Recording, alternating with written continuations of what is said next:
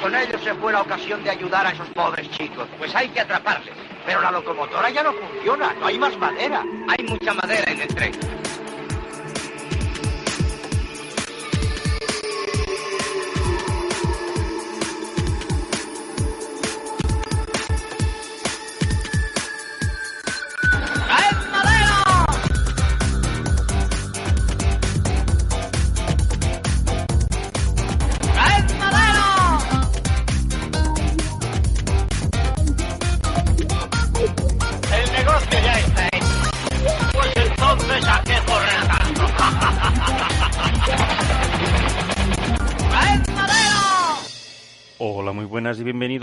Madera, episodio 136, el podcast para los amantes de los Eurogames, especialmente los más duretes. Tenemos, como no puede ser de otra forma, a Amy el señor de las 1008 reseñas. Bien, Ese va a ser mi bravo, nuevo título. bravo. Ese va a ser el señor nuevo de las título. mil ocho reseñas. Como Hasta que hagas el otras mil. las mil y una noches y el señor de las mil ocho reseñas. O las mil una, depende Y, de según- según se y también con nosotros está Raúl, el acechador lúdico de, ha empezado bien. Wallapop. de Wallapop. Eh, eh, Estamos a esto de ponerlo de acosador. El acosador lúdico. He dicho acechador, que es Acechador, distinto. acechador. stalker, Estoy buscando ofertas porque quiero gastar, pero no sé en qué. ¿Sabes qué me está pasando? Yo yo Has, venido al, sitio indicado. ¿Qué juego quieres? Sí. Venga, lo- los tengo No, todos. pues es que, es que lo que me pasa es que no- me pongo a mirar y digo, si es que me basta con lo que tengo. Últimamente estas dos semanas he jugado bastante y, y he repetido juegos mogollón. He jugado mucho al, al Russian Railroad, bueno, al Ultimate, al Merchants, al Perseverance y, y hemos quedado otro día, porque ¿a qué jugamos? Y hemos jugado los mismos juegos otra vez, porque nos apetecía repetir. Va- Vamos mal, se te tendría que estar pegando lo de Iván y no lo mío. O sea, no, no, no. No, así no, ¿eh? Eres una mala influencia, Edgar. Ya si ves, te ya hace ves. falta un juego, yo tengo aquí un surtido Ya, ya. Yo ya te dije aprecio- que cuando me puedes vender lo que quieras, pero le tienes que añadir la expansión del Magenite del Shadows of Telsa y te compro lo que quieras. Eh, No, no, no, no.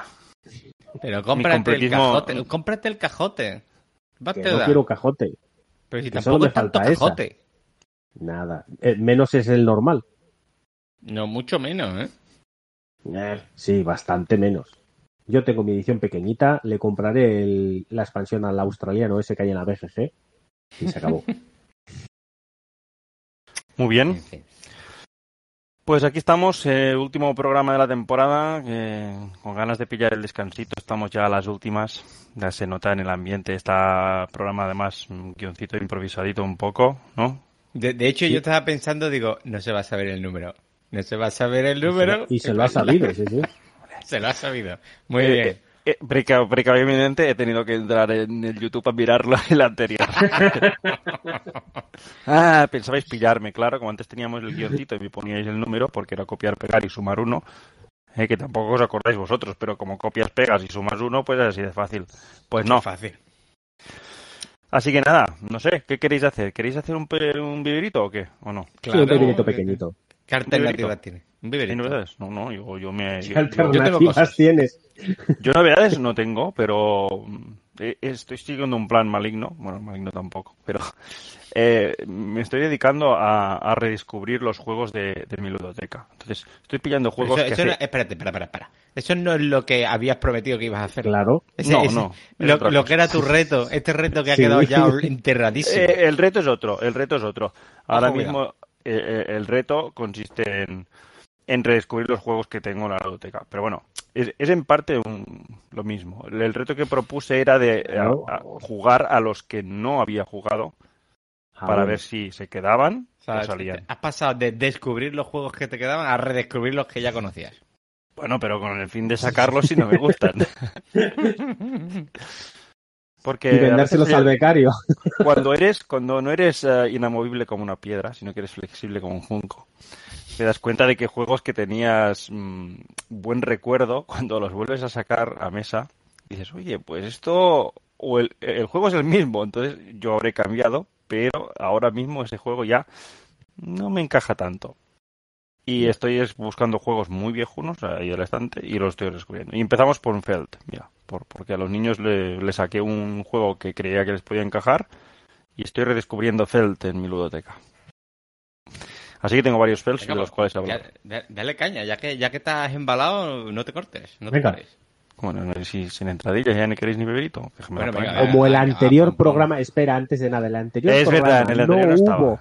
No hubo, Y me hubo. dijisteis que sí, que sí la habíais puesto. Y yo, que no se ha puesto. Y te "Joder, que estás tonto. Y luego No. tenía yo razón. Tenía razón, tenía razón y ya está, no pasa nada. Pero este Venga. programa sí que va a tenerla. Sí.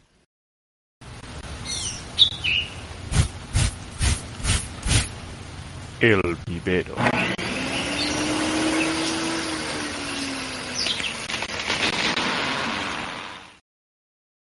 Pues nada, yo si queréis os puedo hablar de, de mi excursión por el mundo de Feld, ¿no?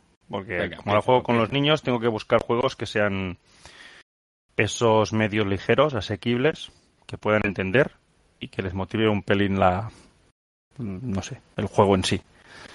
Y, y me dio por empezar por uno de los que con los que yo me inicié creo en Félix, que yo diría que fue, fue el primero, que fue el Castillos de Borgoña, que era en, en su época pues eh, fue un juego que se puso muy de moda, que además se podía jugar muy bien a dos jugadores y no sé por qué tenía la fama de, de ser un juego ideal para jugar en pareja. Al menos hubo durante un tiempo que hubo esa percepción.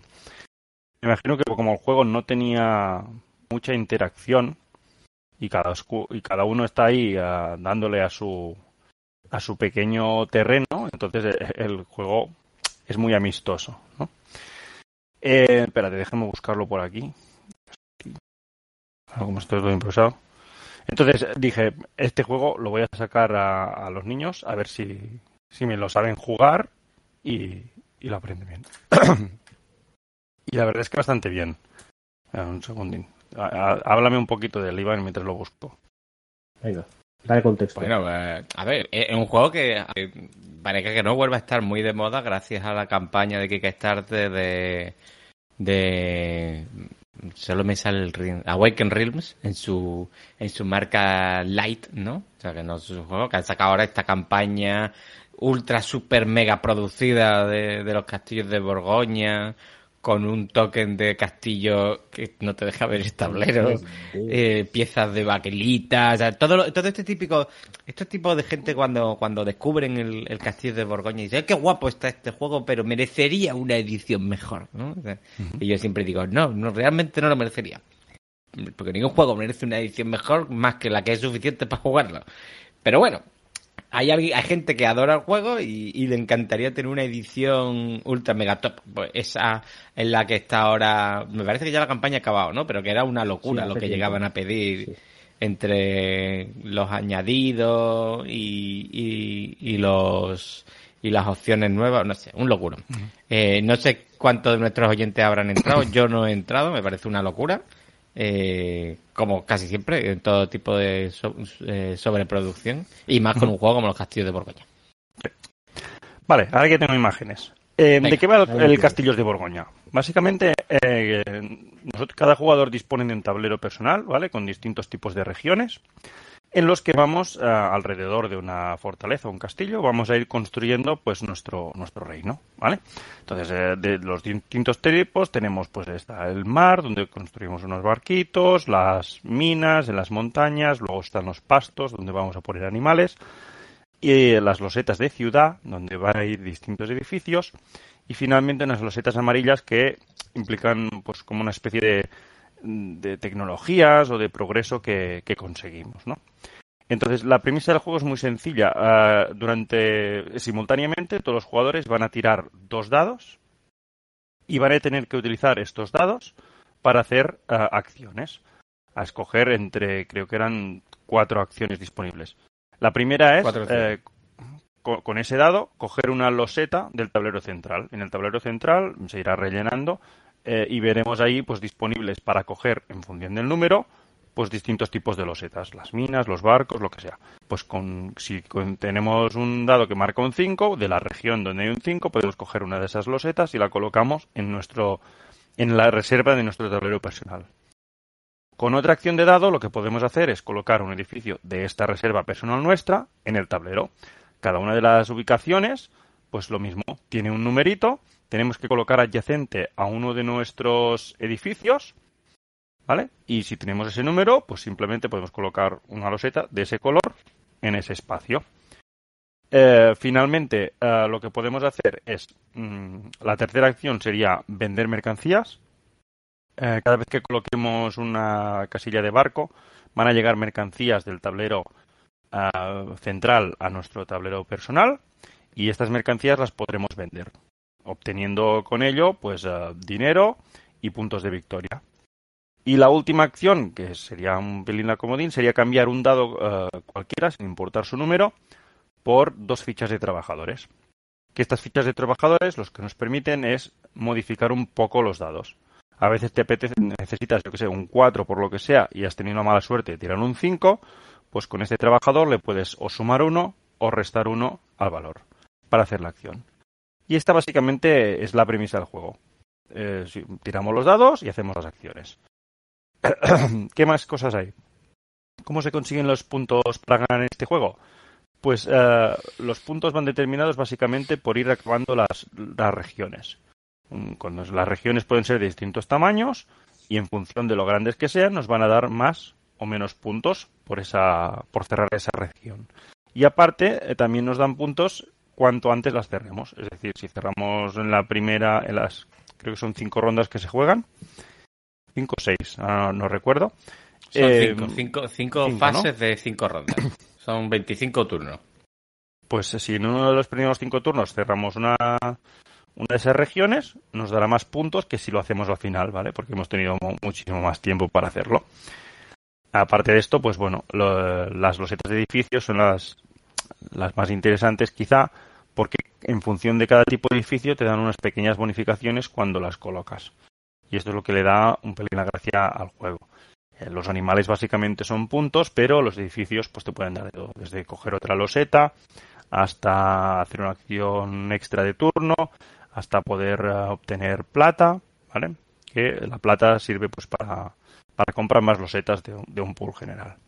Entonces el juego fluye, la verdad es que eh, muy rápido, ¿vale? Para darle un poquito más de interacción entre jugadores, Em, el primero que consiga completar todo solo color, pues se va a llevar una loseta de, puntos de victoria extras. En función del número de jugadores, te llevas esa, esa región. Al final de la partida, pues el que haya conseguido más puntos de ir eh, completando su, su tablero, pues es el que gana. Es un juego que muy sencillito para jugar. Eh, teóricamente, si juegas eh, personas que no, que no tienen AP, el ritmo es muy fácil, muy, muy rápido, básicamente, pues eso, dos dados y tienes dos acciones. A lo sumo, si encadenas, puedes hacer tres acciones o así, em, teniendo la plata y, colocando algún edificio de, acción extra, pero por lo demás, los turnos deberían fluir súper rápido. Y a los niños les, gustó muchísimo el juego, la verdad. Em, es un juego que además con niños funciona muy bien por el tema de los dados. Em, porque quieren sacar un número, no lo sacan, luego mm, si te vas preparando si tienes opciones, opciones abiertas, entonces eh, ahí ya vas mitigando un pelín la suerte que no tengas que tirar siempre de trabajadores. Y la verdad es que mm, de esos juegos que lo sacas y sigue funcionando tan bien como el primer día. Yo creo que es uno de los diseños más... De hecho, me, ha sorprendido verlo, que está creo que en el top 17 de, de la Board Game Geek. Y no, no me lo esperaba encontrarlo tan alto con el tiempo que tiene, además. ¿Vosotros qué? ¿Lo habéis jugado este juego? Yo jugué hace, voy a hablar yo primero porque luego Iván tendrá para hablar bastante. Jugué hace ah. bastante, bastante tiempo. Estábamos todavía en el antiguo club en Bilbao y ya te digo que hará pues siete años, ocho. Y recuerdo que jugamos un par de partidas y, no me terminó de convencer y no lo he vuelto a jugar. Ahora me apetece volver a, a probarlo a ver si ahora me, gusta más o, tengo, pero es que ya digo que apenas guardo mucho recuerdo de, aquel día y tampoco es que debiéramos. pues con lo que se parece a un Roland Bright de los tuyos esos. Eh. Cuando aquello tampoco los conocía, así que. Pero ya digo que yo recuerdo que jugamos dos partidas seguidas y, terminamos y fue. No lo marcas con el lápiz, pero la similitud es de tiras el dadito y ahí donde te Sí. coloca le, le pones la fichita. O sea, Sí. Así que no, aparte de eso, tengo ganas de volver a probarlo mm, y, y poco más. A ver ahora qué tal. Pero no Y me bueno. marco, como otros juegos sí he probado y de estos antiguos y los pruebas y dices, me pasa con el Kairus, jugó una partida y fue, hay que comprar esto, esto es un pepinaco. Con este, pues bueno, pues, bien, bien. no, es más ligerito. Hala, Iván. No, a mí a mí es eh, uno de los de los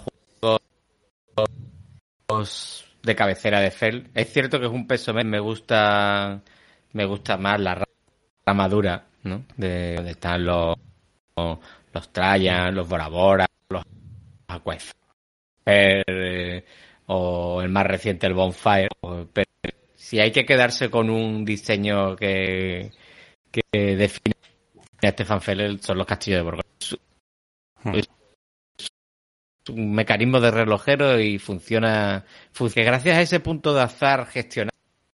Yo me acuerdo cuando empecé en el mundo de los Eurogames que yo intentaba huir de la peste del azar.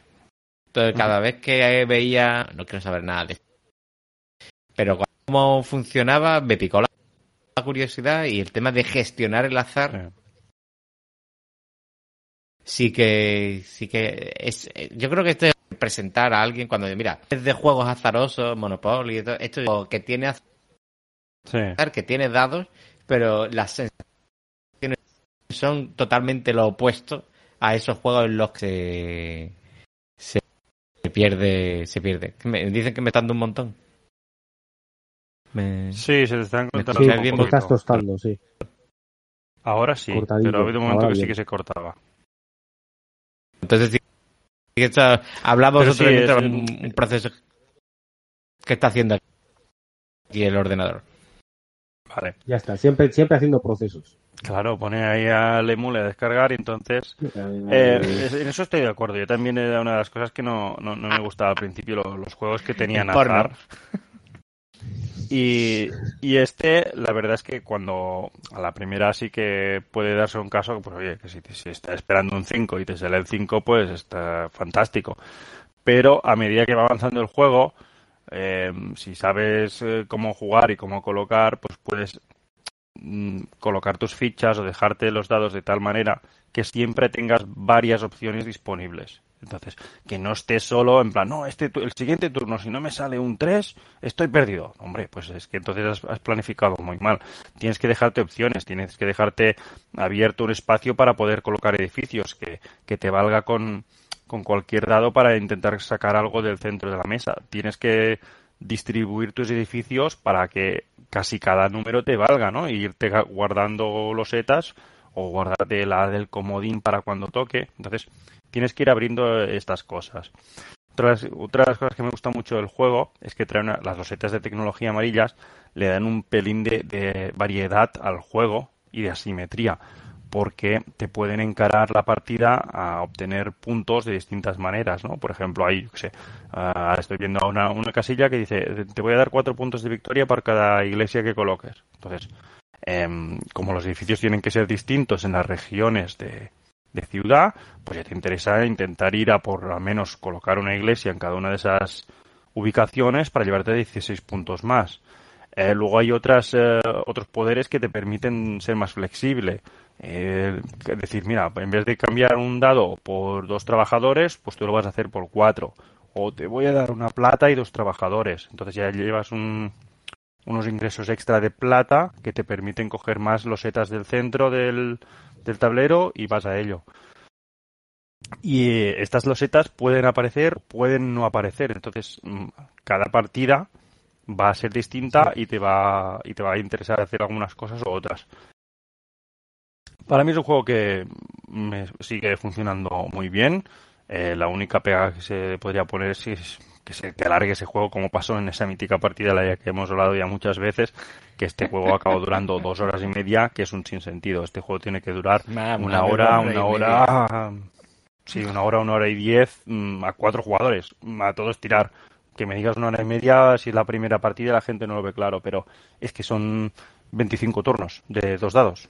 O sea, Ya. no, no tiene más misterio. Un muy buen juego de, de Feld en, en la caja de Alea, que la producción que tenía en esa época, pues bueno, ya sabéis cómo era. eh, unas cartulinas de tablero que hoy día se criticarían muchísimo, pero te traía, mm, creo que eran ocho tableros el base, que los podías jugar con el mismo tablero, es decir, el tablero que es simétrico para todos los jugadores, o luego llevan otra, perdón, otra cara para poder jugar con asimetría, ¿no? Que, que te cambia la, cómo está la disposición de los terrenos y puede ser que, yo que sé, pues que tengas mm, pues un terreno muy grande de mar o un terreno enorme de, de pasto, entonces te interesa acumular animales, no sé. Es un juego que fluye muy bien, la verdad. Mm, un euro medio mm, tirando ligerito eh, para pasar un buen rato, que te da opciones a hacer combo y que, que sigue aguantando muy bien. Y así la producción de decís en Kickstarter, pues eh, le, le añade un pelín más y lo hace más atractivo para el que se quiera sentar hoy en día y le parezca muy espartana la versión anterior, pues ideal. Pero por mi parte, ahí lo dejaría. Mira, yo, hay, yo hay una mini expansión que metieron, que metieron justamente en uno de los juegos que vas a hablar hoy, o la edición que sacó Maldito, metió una de las mini expansiones que salieron en este juego que me parece un acierto total. O sea, desde que la descubrí, eh, yo creo que, que mejora mucho el juego porque hace más interesante una de las acciones que durante la partida no le prestas mucha atención, que es el tema de vender las mercancías. Que muchas veces venden mercancías porque te cuadra, porque necesitas la plata más que por los puntos, ¿verdad? Entonces es una hilera de cartas que cada jugador se va a poner en su zona de juego, para que son cuatro cartas, que cada carta tiene un grupito de tres mercancías de tipos cor- correspondientes, ¿vale? De forma que si cuando tú vendas una mercancía, la mercancía que vende, que en vez de colocarla en la pira, la colocas encima de esta hilera, coincide con el color, te llevas un bonus. Lo hace más Vale. con Vero, em, no, no te complica el juego en nada, o sea, es simplemente, oye, mira, si tu próxima mercancía es de color rosa, que me parece que es el número 6, pues te lleva una plata. O te lleva dos puntos. O- y es muy sencilla y hace que vender mercancías te, te planifiques. ¿sabes? Lo típico de cuando coges mercancía, ¿cuál cojo? Pues siempre coges la que, la que te ocu- permita ocupar más, más. O sea, que si hay alguna que tenga un dos, pues esa. Y si hay alguna que ya tenga, teniendo tú la reserva de mercancías ocupada, pues que puedas apilarla dentro y no tener que descartarla. Ahora te interesan colores concretos y eso está muy bien. Muy bien. Hombre, las mercancías sí que es una acción como poco atractiva, en plan gastar el dedo en eso, pero eh, depende del número de jugadores, te puedes llevar un buen porrón de puntos. Sí, sí, sí, sí, sí. Pero ya con esto ya encima tienes el atractivo durante la partida y Mm. sobre todo a la hora de jugar los barcos, que también muchas veces hay gente que, que pasa de los barcos y dice, yo no voy a poner barco, me da igual el orden de turnos, me asumo ser último. Bueno, no, no, eh, no, no. Si juegas a tres jugadores, eh, el orden de turno ir último durante toda la partida, eh, prepárate. Te prepárate a tener que ir a cosas distintas a los demás, pero si Ya, estás ya. yendo a cosas distintas a los demás, casi que te la repanfinfla. No, pero estar ahí escogiendo de vez en cuando, yo creo que no se puede obviar el orden de turno.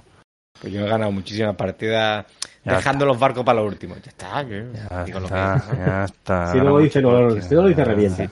Ya, hombre. Venga, va, otra cosa, ¿no? Va, Venga. ¿A quién le toca? Voy a hablar yo de una, de una No, deja- déjame, no- déjame Ojo, hablar a mí que el becario, que- que el becario adelanta por la derecha. Mm, porque voy a hablar Por también cierto, de antes, Fate. aprovechando que el becario aquí toma, toma la palabra, me ponemos una encuesta en plan de a ver que, que la audiencia en directo evalúe al becario si se le renueva el contrato o no.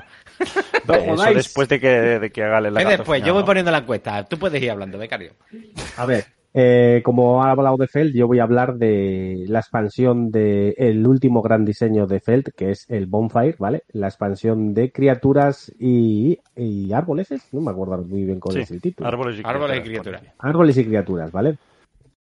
Es una expansión que no salió muy cara, creo que rondaba los veintipico pavos y, y añade, si recuerdo bien, cuatro módulos. Y el quinto jugador, que ya ves tú quién se va a poner a jugar a cinco a esto. Pero bueno, tienes el color negro para escoger. ¿Qué nos trae este juego? Por un lado trae unos pequeños módulos que vas a poder añadir a las partidas para añadirle un poco más de chicha al juego. y te trae, como digo, el quinto jugador y a mí lo de las cosas que más me han gustado, unas pegatinitas para ponerle los recursos que hace que queden preciositos.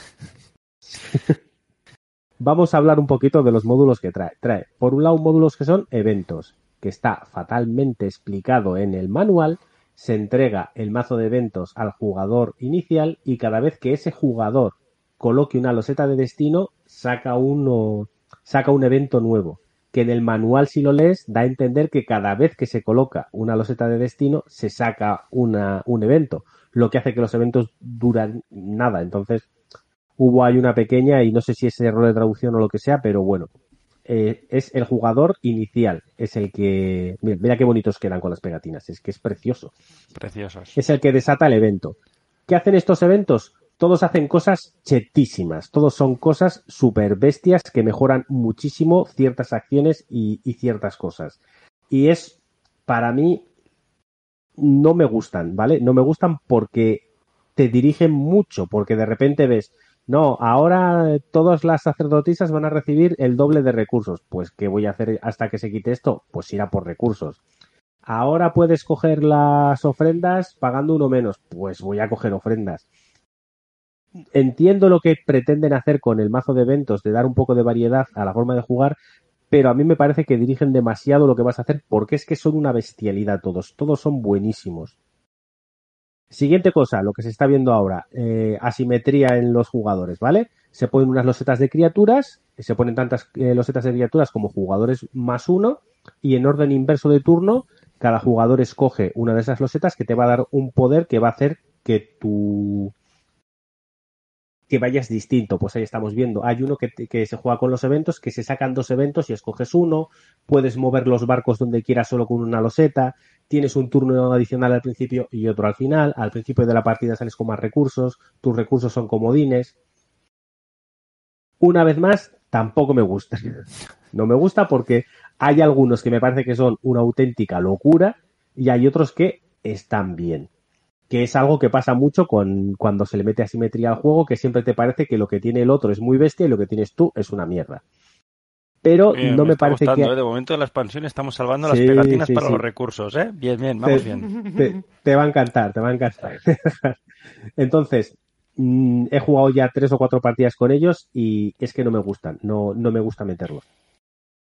Y queda el módulo más grande, que es el de los árboles, que hace, añade una parte nueva al tablero con no es una nueva acción porque es parte de la acción de hacer la procesión y lo que tienes cada vez que haces una procesión con tus sacerdotisas, si donde termina la procesión no hay un árbol, puedes coger un árbol de los tres primeros que hay en el, en el display y colocarlo. Volvemos a entrar en el juego que, que te plantea de que coincidan colores, de el camino con la hoguera, con el árbol, hay árboles que te dan habilidades durante toda la partida, árboles que te dan habilidades de un solo uso, árboles que dan puntos al final de la partida. Hay bastante variedad de árboles.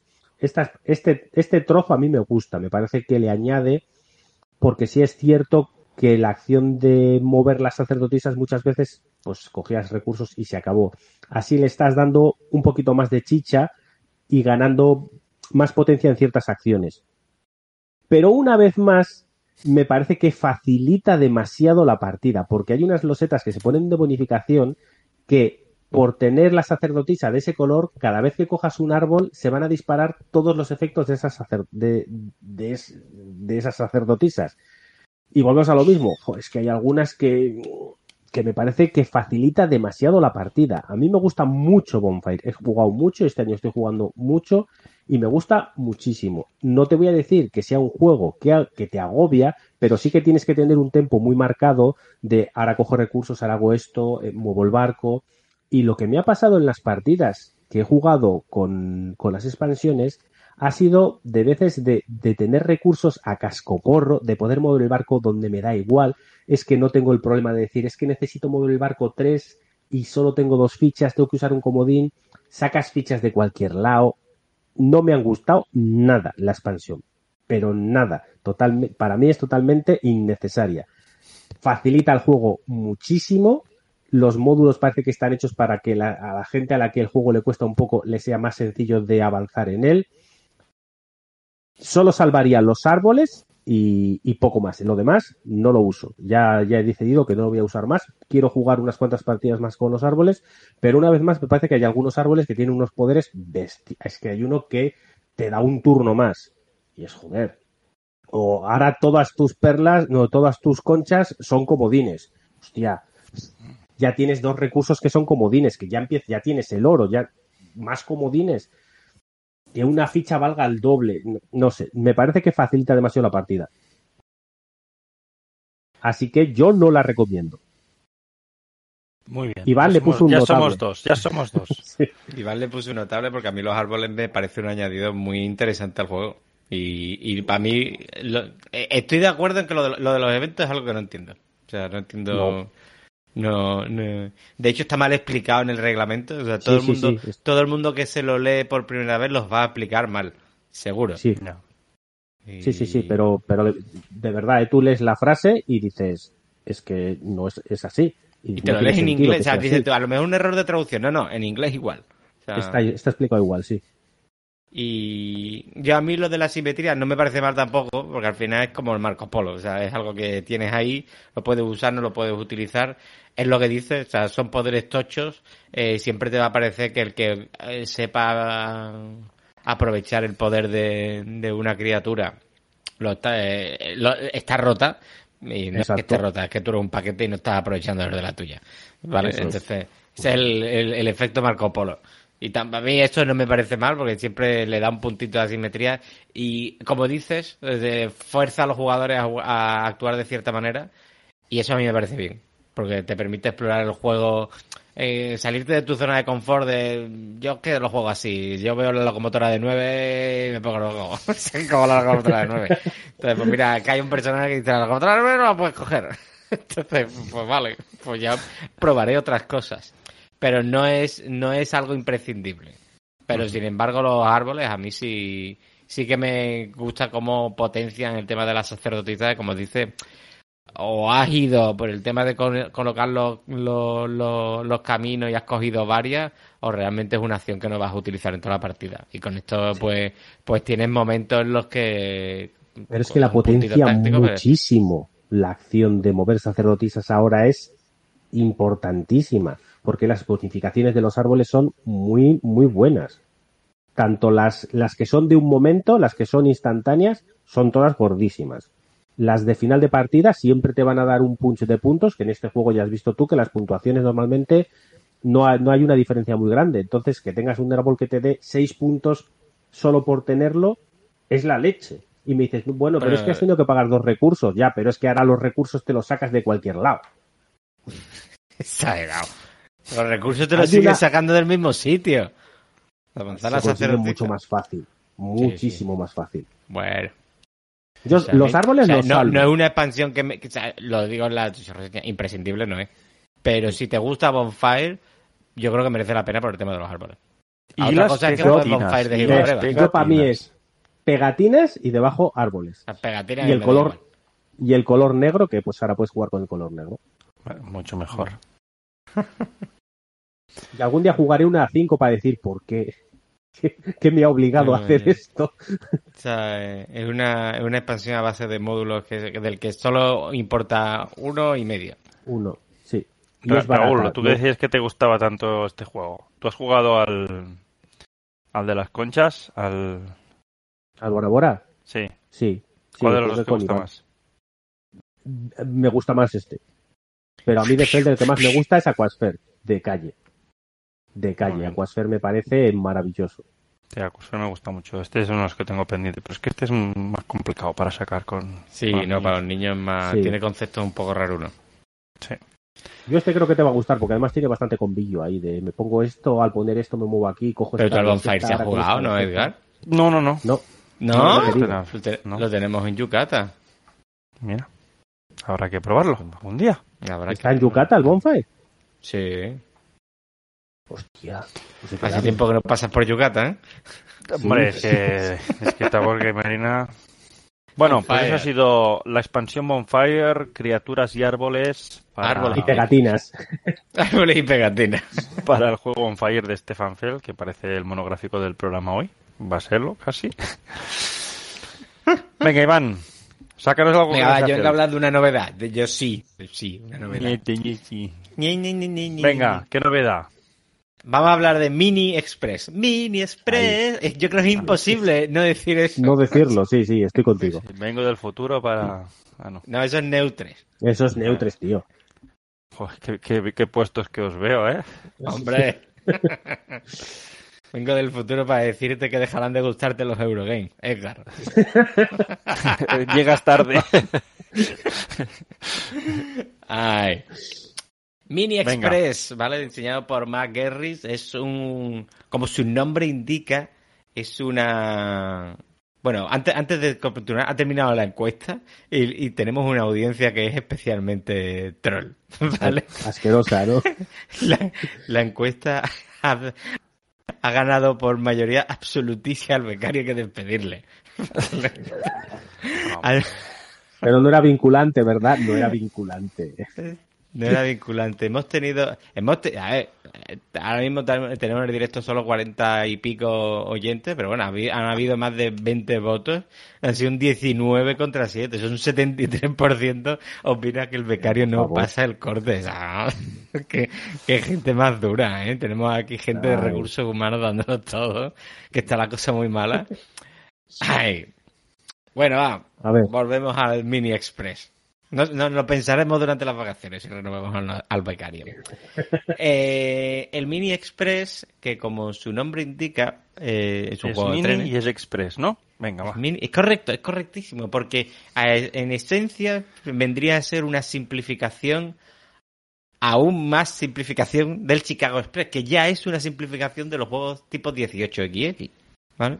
Entonces, ¿qué tenemos en el Mini Express? Bueno, en el Mini Express, pues tenemos cuatro compañías que los jugadores van a hacer eh, desarrollarse por el tablero, en, el- en esta versión que ha salido publicada en España por, por Delirium Games, tenemos el mapa de Norteamérica y el mapa de Europa.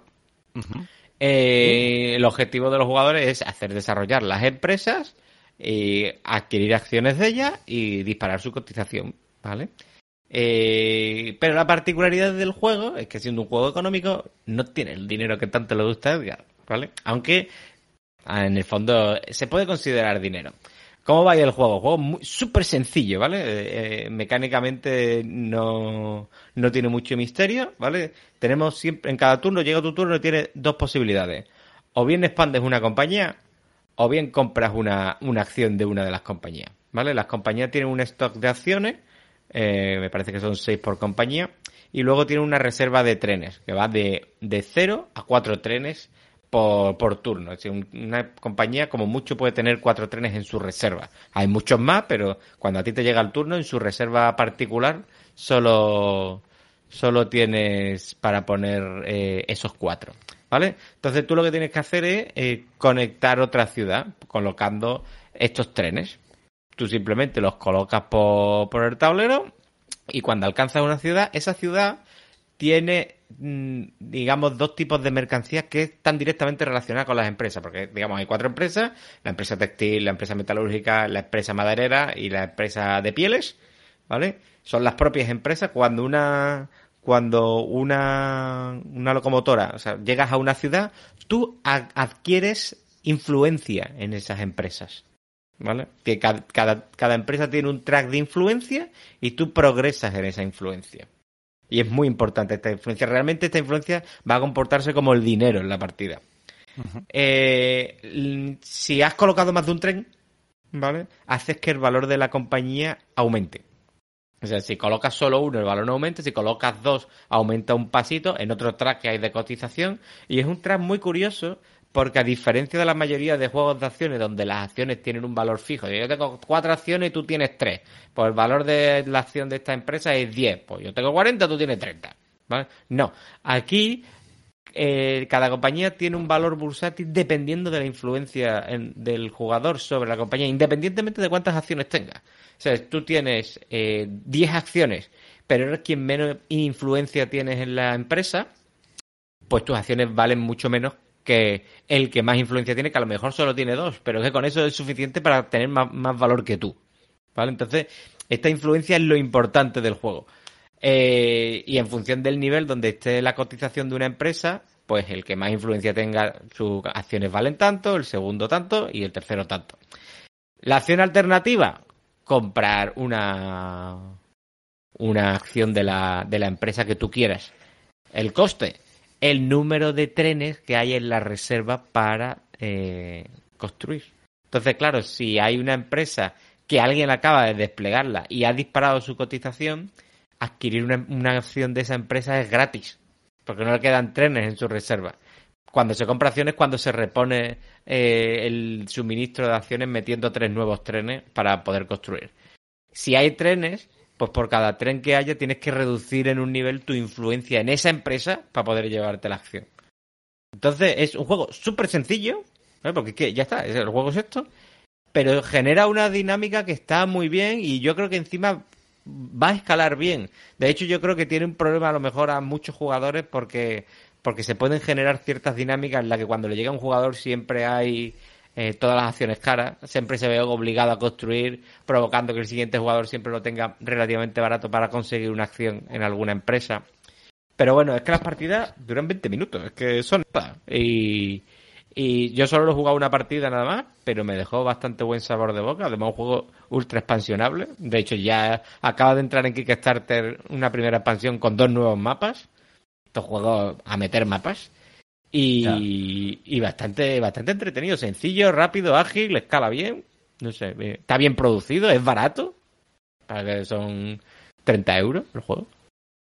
En general, en general bastante contento. Esperaba menos y, y me ha dejado buen sabor de boca. ¿Qué, qué os parece que, lo que he contado? El- entre los dos mapas, ¿qué diferencia hay? En el de Europa hay uno- unos puertos que sirven como nuevos puntos de inicio de las de las compañías. O sea, tú en el de América, cuando empiezas una compañía, empiezas en una ciudad fijada y te tienes que ir expandiendo de ella. En el de Europa también, pero cuando llegas a una ciudad con puerto, puedes... eh, cuando llegas a una ciudad que te permite puerto. activar un puerto, puedes... Ha muerto Edgar. Puedes colocar eh, un, un tren en una ciudad de este puerto y digamos que tienes como un segundo punto de, de, despliegue.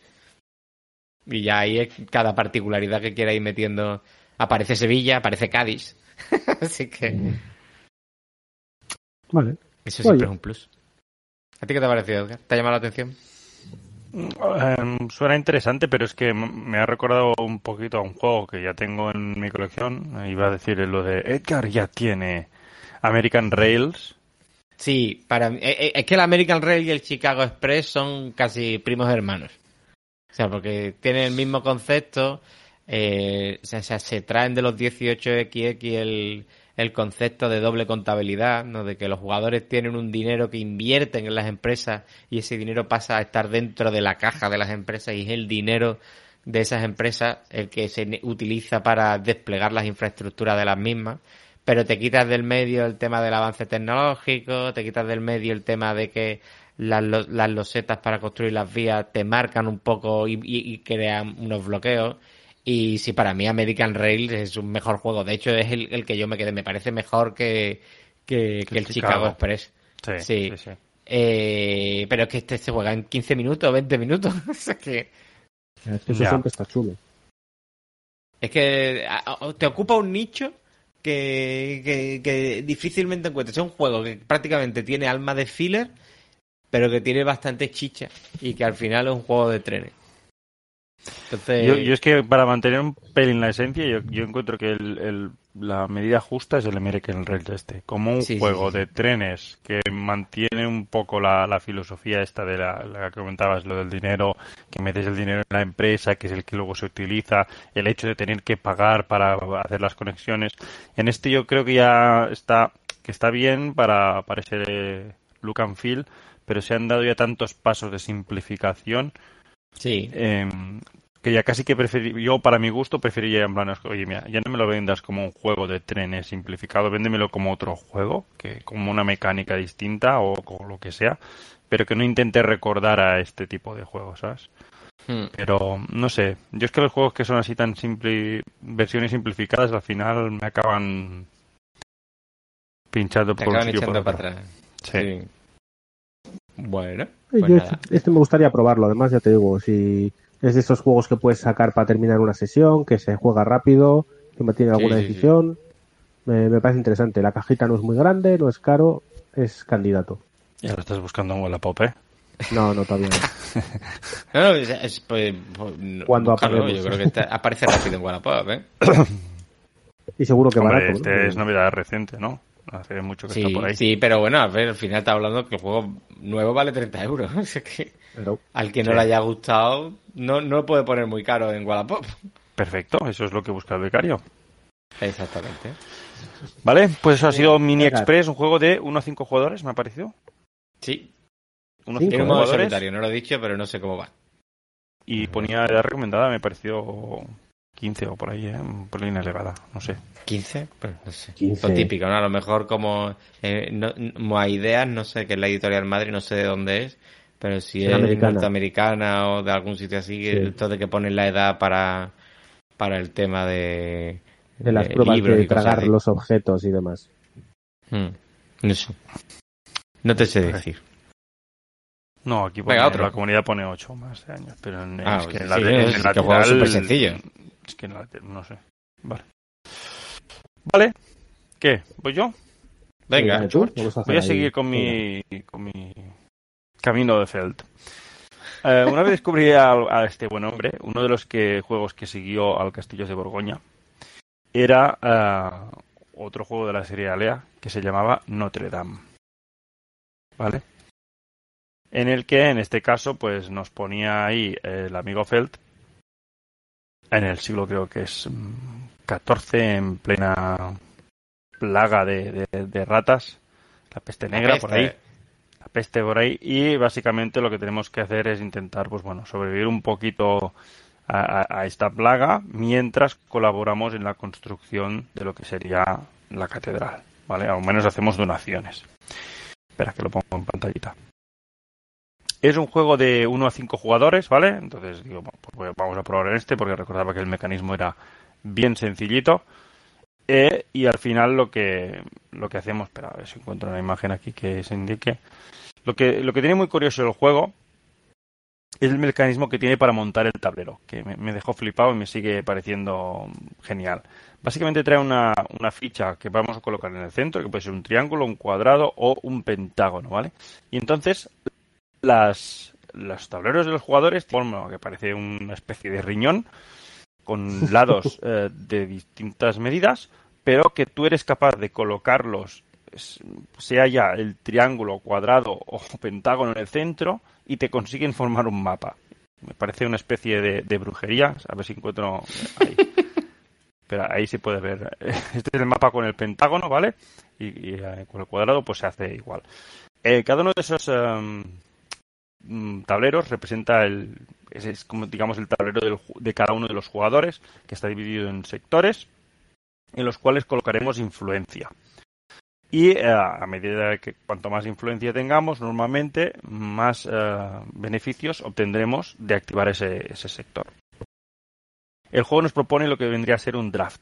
Yo es posible que sea el primer juego que jugué de draft eh, en, en juegos de mesa modernos eh, cada jugador tiene un mazo, si no recuerdo mal, eh, creo que eran nueve cartas.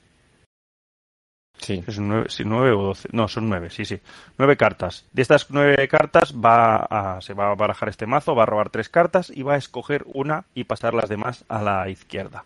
Se hace así sucesivamente con los otros jugadores y a- hasta acabar con una mano de tres cartas eh, de tres colores distintos, ¿vale? Una será la nuestra y luego, luego las dos jugadores que, que vengan detrás. De esas eh, tres cartas, vamos a jugar primero una y luego de las dos que nos queden, eh, escogeremos otra, ¿vale? O sea, de tres cartas vamos a jugar dos. Y en estas cartas, pues nos permiten colocar un cubito en el sector que corresponda al dibujo de la carta y ejecutar la acción que nos indique. ¿Vale? Y luego hay pues, un distrito en que te da pues más cubitos de la reserva para poder tener influencia y colocarlos. Otro que nos da más dinero, que el dinero sigue, sirve para contratar a unos personajes eh, que cada ronda van variando y nos dan cada uno sus poderes especiales. Luego hay otro que es el de mover una especie de carrito, ¿vale? Tenemos un carruaje que se puede dar vueltas por, por los distintos las distintas plazas de la ciudad Y ahí donde se detiene, pues obtenemos una loseta de, bonus. Luego tenemos ya las, eh, las, las, fichas para protegernos un poquito de lo que vendría a ser la, la plaga de ratas, que estaría el hospital, que nos permite reducir la, nuestra infestación de ratas, que, se marca en un track que va del 0 al 9 en nuestro tablero, pues eh, lo permite reducir en, un pasito y además cada cubito que tengamos en el hospital nos va a prevenir de aumentar eh, ese drag. Tendríamos el parque que también nos quita una rata y nos permite por cada dos cubitos que tengamos llevarnos más puntos de victoria cada vez que consigamos, ¿no? para montarnos una especie de motor. Y creo que me quedan luego dos eh, casillas más. Una sería una casilla que es como un comodín, que te permite o, conseguir cubito, o quitar rata, o dinerito. Y esta no va aumentando en función de los cubitos que tienes, sino que en el momento en que llegues a cuatro cubitos, eh, la ejecutas dos veces. Y la última es eh, nuestro amigo, que es esta especie de peón que sale también en el Labora, que es como una especie de cubito fantasma, ¿vale? Es un señor que lo vamos, se va moviendo por el tablero y funciona como una especie de comodín. Ahí donde se mueva, va a ejecutar la acción y él cuenta como si fuese un cubito más. Entonces, básicamente, hacemos el draft, jugamos las dos acciones y luego podemos contratar uno de los personajes que, que va a haber disponibles, ¿vale? Estos personajes, pues bueno, cada uno tiene su poder, hay algunos que nos dan puntos de victoria, otros que nos dan monedas, cubitos, mm, bueno, variopintos. Una vez eh, contratado ese personaje, que es, interesante hacerlo cada ronda, ya os, ya os lo avanzo ahora. Una vez hemos contratado eh, esos personajes, eh, se cuentan las ratitas que tienen dibujadas los personajes en la parte inferior, y eso es lo que va a tener que avanzar el track de infestación. Si tenemos el hospital, pues por cada cubito que tengamos se resta uno. Si llegamos al 9, ¿vale? O sea, si, llegamos al 9 no pasa nada, pero si vamos a sobrepasar el track 9, entonces es cuando sufrimos la plaga. El, el track se queda en el mismo sitio, pero tenemos que tener puntos de victoria y alguno de los cubitos que tenemos en nuestro sector, pues pasa mejor vida y desaparece del destino. Vamos a jugar esto durante son. Espera, que lo cuento. Tres rondas.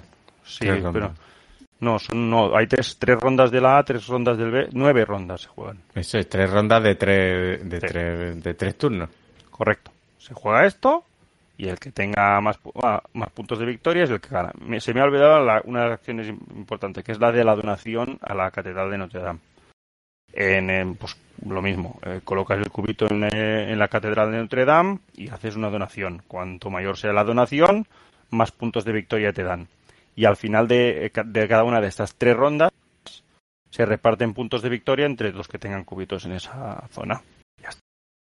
Y eso es básicamente el juego. Entonces, yo este lo, recordaba como un juego así sencillito, que admitía hasta cinco jugadores, que en la época tampoco abundaban, y tenía un bastante buen recuerdo.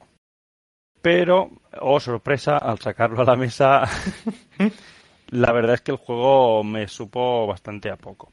Se me hizo un juego tremendamente lineal en que en donde lo que es la gestión de las ratas pasa a ser tu objetivo principal y el resto pues arañar puntos donde puedas con decisiones muy muy evidentes en plan de las cartas que te vienen al final te vas o sea tú ves tus tres cartas las tuyas tres y dices uff claramente me tengo que quedar con esta y luego de las que dos que te vengan, mm, la que te vaya mejor y la última a, ver qué cae, ¿no?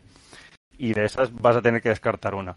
Entonces mm, vas muy que te venga y eh, lo único que tienes que tener en cuenta es sobre todo, o muy importante, al menos es lo que me parece a mí, el tener moneda para poder contratar el personaje porque como haya una ronda que no contrates personaje, ya te caes mm, fuera. Pues los, efectos de los personajes son extremadamente burros. ¿Vale? Desde alguno que simplemente, por, por decir algo, mm, lo tienes que contratar para, pagando una moneda y te devuelve la moneda y tres puntos de victoria. Entonces, en esa ronda, el hecho de tener moneda o no, son tres puntos de victoria y quedarte exactamente igual. Eh, por no hablar de los más gordos, o sea, hay unos personajes que se van repitiendo cada una de estas tres rondas y luego hay algunos que van progresando. Que si te los sabes, pues puedes intentar planificar un poco, ¿no? Hay alguno que dice, mira, por cada dos cubitos que te, por cada distrito en que tengas al menos dos cubitos, te voy a dar dos puntos de victoria.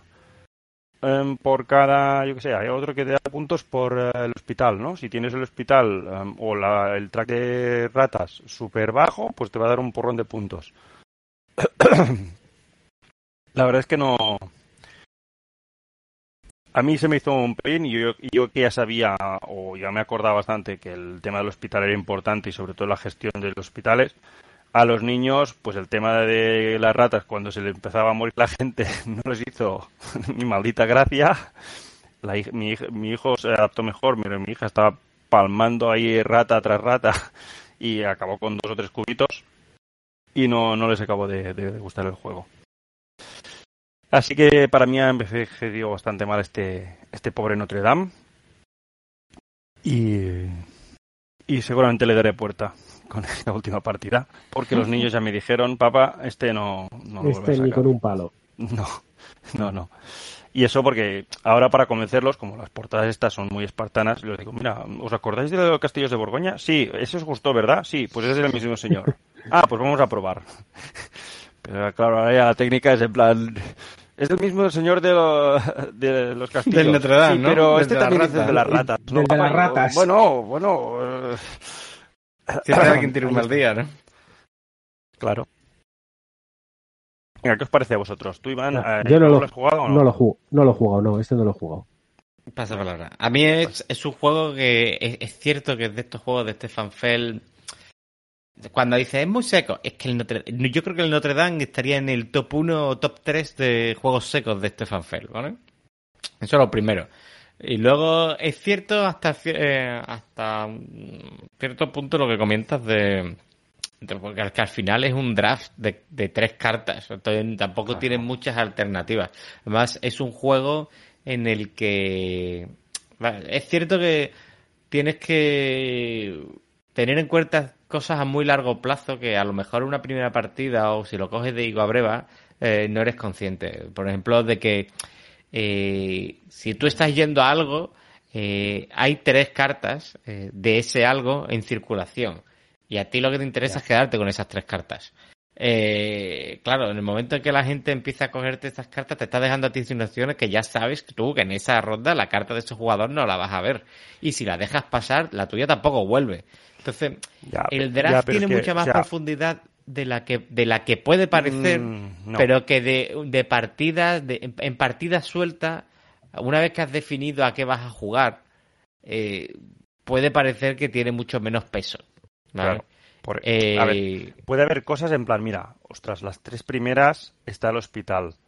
O sea, tú sabes que si juegas tu hospital o lo juegues o no lo juegues, eh, ya en tu mazo no vas a robar hospital, no lo vas a poder activar. Entonces ya dependes de los demás. Y eso te puede dar alguna pista de lo que te puede llegar a pasar o no. Porque los otros jugadores, igual el que ha robado tres cartas detrás tuyo, no ha robado la carta que te viene bien. Entonces no te va a llegar. Y sí, si has jugado dos rondas, te acuerdas de todo lo que te ha salido, de todo lo que te ha pasado tu colega de al lado y lo que le queda por pasarte, pues igual puedes hacer el cantar bingo porque le queda la de a las monedas y el hospital, seguro se va a quedar el hospital, me va a pasar a mí las monedas y luego ya lo peto. Ya, vale, pero... Sí, pero es lo que digo, es un juego que es tan seco y que no da pie a sacarlo a menudo porque, también escala mal. Es un juego, yo creo que el número bueno es cuatro jugadores, a tres... Claro, ya como todos los jugadores son vecinos de todos y entre todos se pasan las manos pues... bueno, pero es que te da un poco lo mismo, ¿eh? O sea... Sí, no, vuelvo a decirte, una vez que echas esas cuentas le, le ves cosas, pero para jugarlo de Gabriel... Sí, a dos, pero que dos encima tienes que hacer una filigrana. No, no, no, no, no. Y luego también, siendo los personajes muy importantes, se echa en falta más personajes que algo que se solucionó con unas mini expansiones y que vienen en la edición, por ejemplo, de Maldito, que prácticamente dobla el número de personajes disponibles. Entonces te cambian mucho las partidas. En el modo, en el juego original, los personajes eran los mismos una partida tras otra prácticamente. Sí. Entonces, pues eso le Sí, lo único que te cambia es el orden, porque además están ordenados. O sea, tienes tres, tres personajes de la que, que, que cuando los puedes mirar, tienes una hoja de ayuda, los miras y dices, bueno, han salido estos dos, el que queda es el siguiente. Pues vale, ya sé lo que voy. Con el juego, digamos, entre comillas, completo, claro, tienes el doble de personajes. Hay tres personajes que van a salir, tres que no, no te puedes preparar. Tienes que, o sea, hasta que no los ves en la ronda y dices, ah, vale, han salido estos. Pues lo hace Es más que- táctico, pero yo creo que, que le viene bien a este juego que, que es puramente táctico. O sea, Sí, sí. Da, muy, muy poco margen. Es que además las ratas, como te despistes, es que tienes que ir al hospital sí o sí, tienes que estar ahí moviendo los cubitos. Hay algún personaje que te luego te permite mover tres cubitos, ¿no? Venga, va, no voy a, yo qué sé, voy a acumular el que me da más cubitos para tener toda la reserva llena, luego cuando salga el personaje, Mm. muevo esos tres cubitos de un sitio para otro y los coloco en el hospital y ya me libro. Pero Yo es que lo, que dice, en- eh, lo entiendo, el tema de que ves cosas que es clara, pero es que yo creo que es un juego que, en el que todas las acciones son interesantes. Yo creo que no hay ni una acción que tú digas tú, "Nah, esta-". deja de ser interesante en el momento en el que empiezas a potenciar otras. En el momento en el que no vas a algo, vale, eso ya, pero eso hay que saber leerlo. Y, y vuelvo a decir, es un juego, es viejuno, sí, se le nota el paso de los años, sí. A mí me sigue gustando, sí, pero también ya en su día lo dije que para mí es de los pesos medios de Fell, de, de los que más abajo pondrían un ranking de los que yo considero buenos. Yo, Mm. por ejemplo, en el año del dragón me parece muchísimo mejor juego que este juego. No se lo vaya a sacar a tus niños porque si lo han sufrido con la Ya, han ya. sufrido con la rata. Imagínate con las Uy, que se te ha 12. muerto este. Uy, el edificio está vacío. Vaya, qué mala suerte. Yo tuve una partida con Sandra, pobre que se quedó sin, chi- sin chinos. Se le murieron todos y todos los palacios se le iban colapsando. Y es que no me da tiempo a mantener no, un es chino. que- y es que además. eh, Como entres eh, en el barrera. dragón, el orden de turno es mm, Ahí sí vitalísimo. que, ahí sí que, no en el Borgoña, ahí sí que el orden de turno es importante. Y depende cómo quede el orden de turno, vas vendido. O sea, te, te joden por todos los lados. No, no es lo que me gustase especialmente a mí el año del dragón. A mí sí, a mí me gusta que vengan a fustigarme. Sí, a ti, a ya sé que te gusta, pero... Bueno, pues eso ha sido Notre Dame, juego viejuno viejuno del amigo Felt, edición Alea, para ponerlo justo al ladito de la caja de del Castillos de Borgoña, unos cinco jugadores que se juega en 45 minutos 60. Siempre, siempre te queda el consuelo de que antes de, de- del Notre Dame tienes el de, de Remember, ¿no? Re- o sea, Rune and Pirates en, en español, que fue el Ah, primer eso no juego lo de tengo. Fel con Alea. Eso no. Pues hace que hace que el Notre Dame te parezca un juegaco. Pues mira, no, en este caso no, no ha acabado de triunfar y le tendré que abrir las puertas a ver si hay suerte. Raúl, ¿tienes alguna cosita para nosotros? Sí, sí, sí, tengo novedad, novedad de la buena, buena, buena. Uy, uy, uy. Que- de no cajote enorme, Chicos, que no es novedad, si lo sacó el año pasado maldito Games del Notre Dame. nada. Vengo aquí a hablaros del Perseverance episodio Ah. 1, ¿vale? Porque al 2 todavía no he jugado. Ponme fotos. Pongo fotos, Perseverance. Ponme fotos. Espera, Perseverance. no, no carga. ¿Qué- Bueno, es Perseverance, esto? que yo quiero- Eso es del, del Minecraft, esos de... Sí, de Minecraft, Sí, sí. la gente de la Nacron y, y todo este. Criterion. Es correcto. Eh, bueno, os cuento un poco. Pues estamos en un planeta desconocido, en un crucero de lujo que, como viene a ser normal, cuando alguien se sube a un crucero de lujo, se va a la mierda y no es terminamos cierto. rodeados. ya, ya te tocará, ya. Terminamos eh, en una orilla con el barco reventado, intentando montar un campamento antes de que vengan los dinosaurios a comernos eh, el morro. Interesante. Bien, el juego te lo venden, ¿vale? Yo, esto es, in- es importante. Yo había con la gente que me había hablado de él, que es un juego semi-cooperativo en el que entre todos tienes que evitar que los ataques de los dinosaurios acaben con los campamentos que vas haciendo, ¿no? Eso es la premisa. A mí es algo que me interesa, es un tipo de juego que me gusta mucho. Ese tipo de juegos en el que tienes que solo va a ganar uno, entre todos tienen que intentar no perder todos y acercar el asco a tu sardina de forma que acabe siendo tú el que más saque de, las desgracias que suceden. Bueno, pues aquí no es esto, ¿vale? Este juego es uno de los juegos con más mala leche y una interacción más dañina por hacer daño que he visto en mi vida. Voy a explicar un poquito cómo funciona el juego. Eh, hay cuatro secciones en el mapa, ¿de acuerdo? Una sección de producción de recursos, eh, hay alguna acción distinta, pero no me voy a poder explicar todas las, las acciones. Ya lo hará Iván en la Tocho Reseña cuando lo... Eh, has empezado comentando el tema de semicooperativo y ya eso me tira a mi padras. Pero venga, no, no, ya, te, ya te digo que... convencerme. No hay nada de cooperación aquí. Aquí solo hay, ya te digo, que meter el dedo en el ojo todo lo que puedas. Ya llegará esa parte que te va a encantar. Luego tenemos la zona militar, que es en la zona donde vas a entrenar tus soldados, que tiene soldados medianos y soldados pesados. Luego hay la zona de política que te va a dejar eh, toquetear los dados con los que se hacen las acciones. Y por último, la, la, sección de reforzar, que es la que te permite poner trampas para los dinosaurios y unas vallas para que los dinosaurios no te entren. El juego funciona, se tiran un montón de dados de, dependiendo del número de jugadores blancos y se tira un dado de cada color de cada uno de los jugadores en ese mismo pool. Estos dados tienen símbolos y cuando tú vas a hacer una acción hay casillas que te piden cierto símbolo y casillas que te da igual el símbolo que pongas. La importancia de los dados es que si tú colocas un dado del color de otro jugador pierdes dos seguidores, que son los puntos de victoria, así que no te interesa con las acciones de políticas puedes eh, toquetear los dados y cambiar los dados blancos neutrales por dados de tu color. Y estos dados luego sirven para contabilizar las mayorías dentro de cada uno de los cuatro segmentos que os he contado, que puntúan muchísimo luego para las, ¿cómo las llaman? Las asambleas. ¿Qué pasa en este juego? Tú cada vez que haces una acción, hay un dinosaurio en el camping que dice, hostia, voy para allá cada vez que tú coloques un dado, uno, dos o X dinosaurios, porque a veces se tiene que tirar un dado, vienen y se ponen en la barrera, que es la zona de arriba, se quedan allá arriba haciendo una fila como si estuvieran para fichar en el INEM, tranquilamente, quietitos, esperando. ¿Qué sucede? Cuando tengas que poner dinosaurios y ya no se puedan poner más, es decir, cuando la zona esté llena, los dinosaurios dicen, vale, es nuestro momento, vamos a, vamos a brillar y atacan.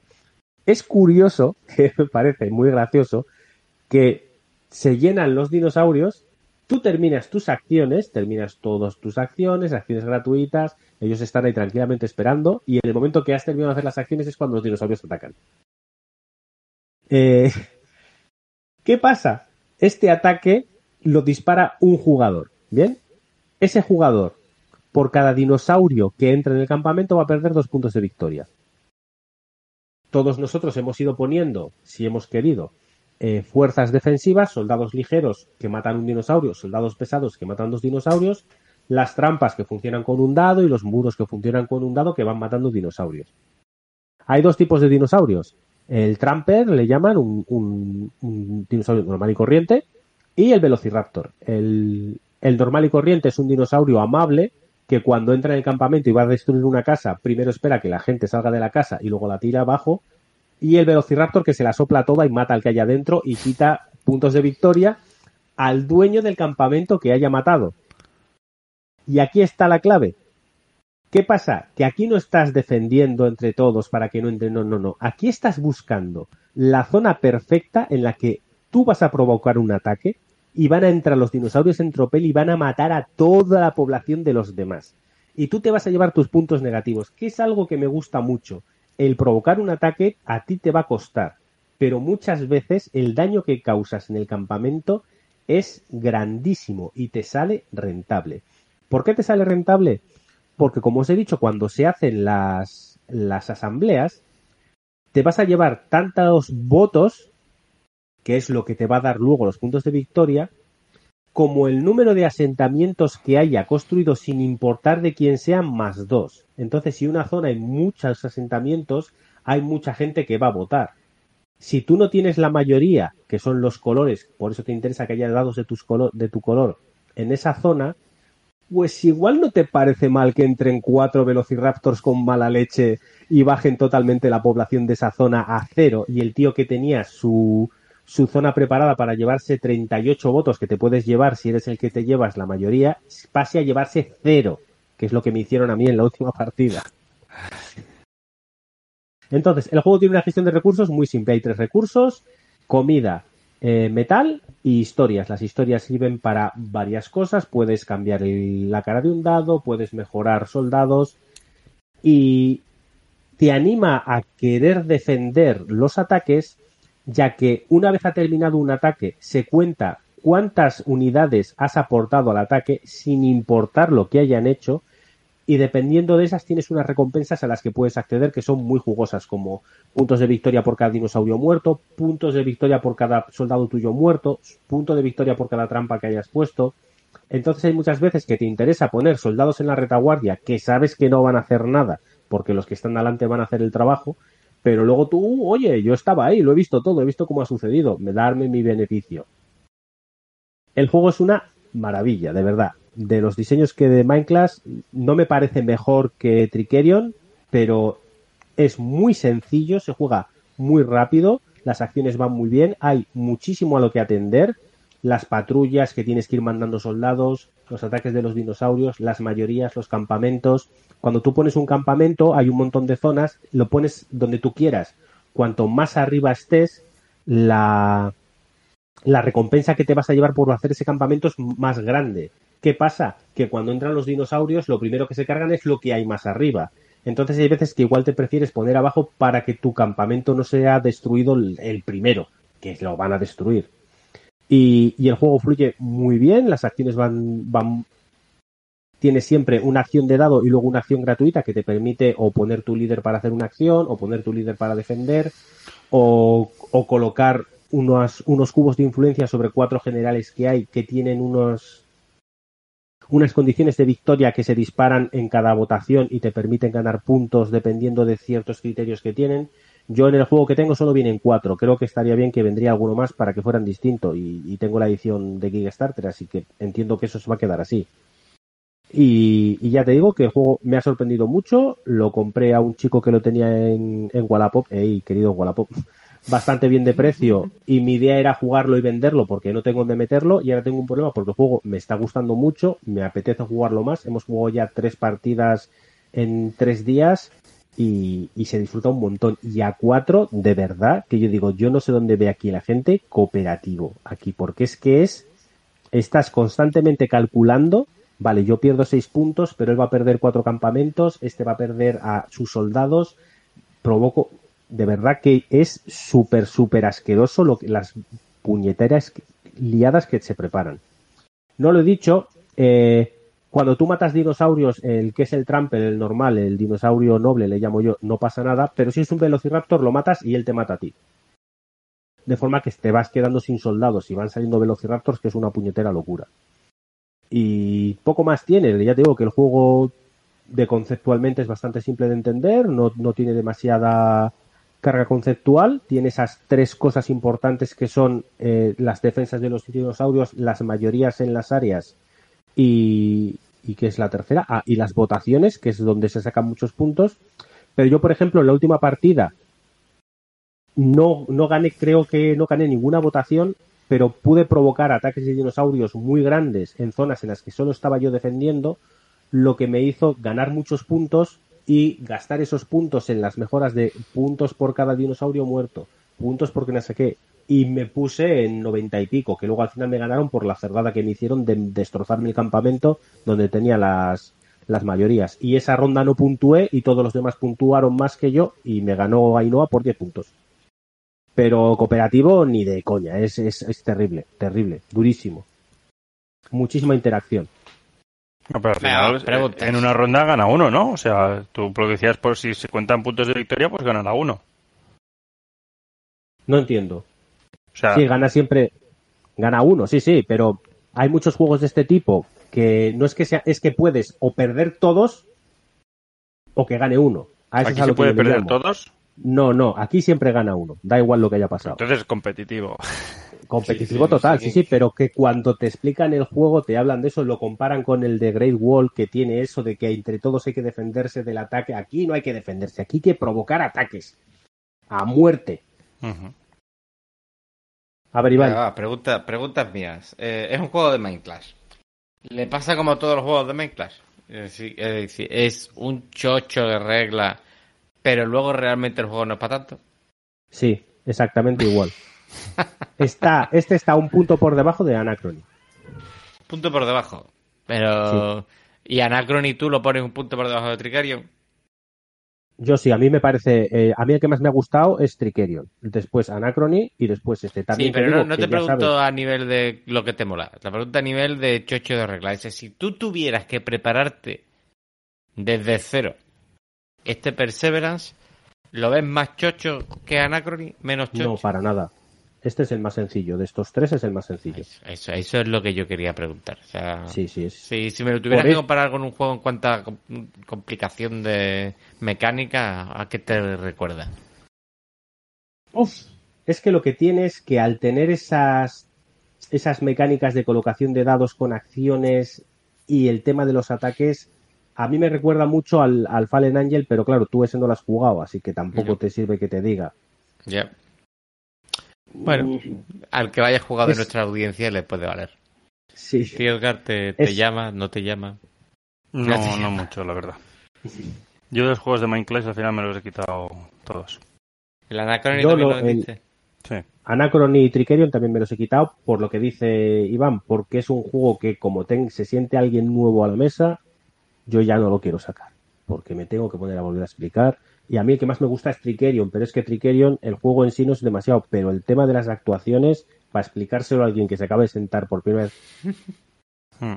es complejo de entenderlo. Anachrony se entendía mejor y el juego era más simple, se jugaba un poco mejor. A mí este me parece más sencillo todavía que, que Anachrony, pero se entiende muy bien. Sí es cierto que cuesta ver la importancia de las mayorías. Nosotros en la primera partida apenas construimos eh, outposts eh, de estos, como los llaman, eh, campamentos. No dimos mucha importancia a eso y dimos mucha más importancia al tema de atacar, defender de los dinosaurios y influenciar a los generales. Y en nuestras siguientes partidas hemos visto que lo de construir es muy importante por el hecho de que luego si te llevas la mayoría en esa zona vas a puntuar lo que he dicho, sin importar el color de esas casas. Y, y llevarte 12, 14 votos puede hacer que te lleves la, en la asamblea, seas tú el que ganes y, y ganarte 38 puntos de victoria, que es muchísimo.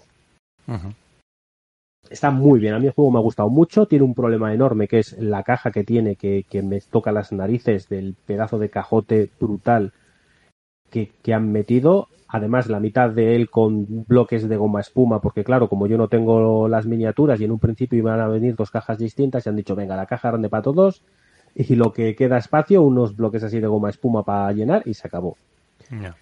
Cuando te la compre, que sabes que en el final te la vas a comprar. Y eso que No, veo que no. parece que dice que es episodio 1 y 2 y luego no va a venir el 3 Sí. y el 4. Es que son dos juegos y Vale. todo el mundo me está diciendo que el 2 es mucho mejor que el 1. Pero, Pero, mucho, pero en mucho este ya te viene, uno. ¿no? O sea, en esta caja Sí, te sí, viene el 1 sí. y el 2. Vienen los Pero dos juegos. para Usan- jugar al 2 tienes que haber jugado al 1, es como una especie de campaña, ¿cómo va la historia? Puedes jugar separados sin ningún problema. Y luego hay un modo campaña con dos partidas al 1, dos partidas al 2 seguidas consecutivas que tiene un mazo de cartas que se añade. No sé muy bien lo que hará porque yo por ahora estamos con el 1 enganchados y queremos darle unas cuantas partidas más al 1. Pero sí, se pueden jugar separa- separados. Sí. Quiero En las imágenes que veíamos, digamos, el, el do- en el episodio 2 parece como que hay unos hexágonos y Sí, cambia un poquito el... Hay como exploración. Se supone que la primera parte lo que haces es hacerte fuerte eh, donde ha estrellado el barco y en la Mm. segunda empiezas a explorar la isla. Y luego sacarán el 3 y el 4 con otro cajote igual de grande que madre del amor hermoso. Ya. Al precio que está el metro cuadrado en las casas. Voy a mi queja. El juego usa componentes iguales para los dos episodios, ¿de acuerdo? Los recursos tienes los mismos.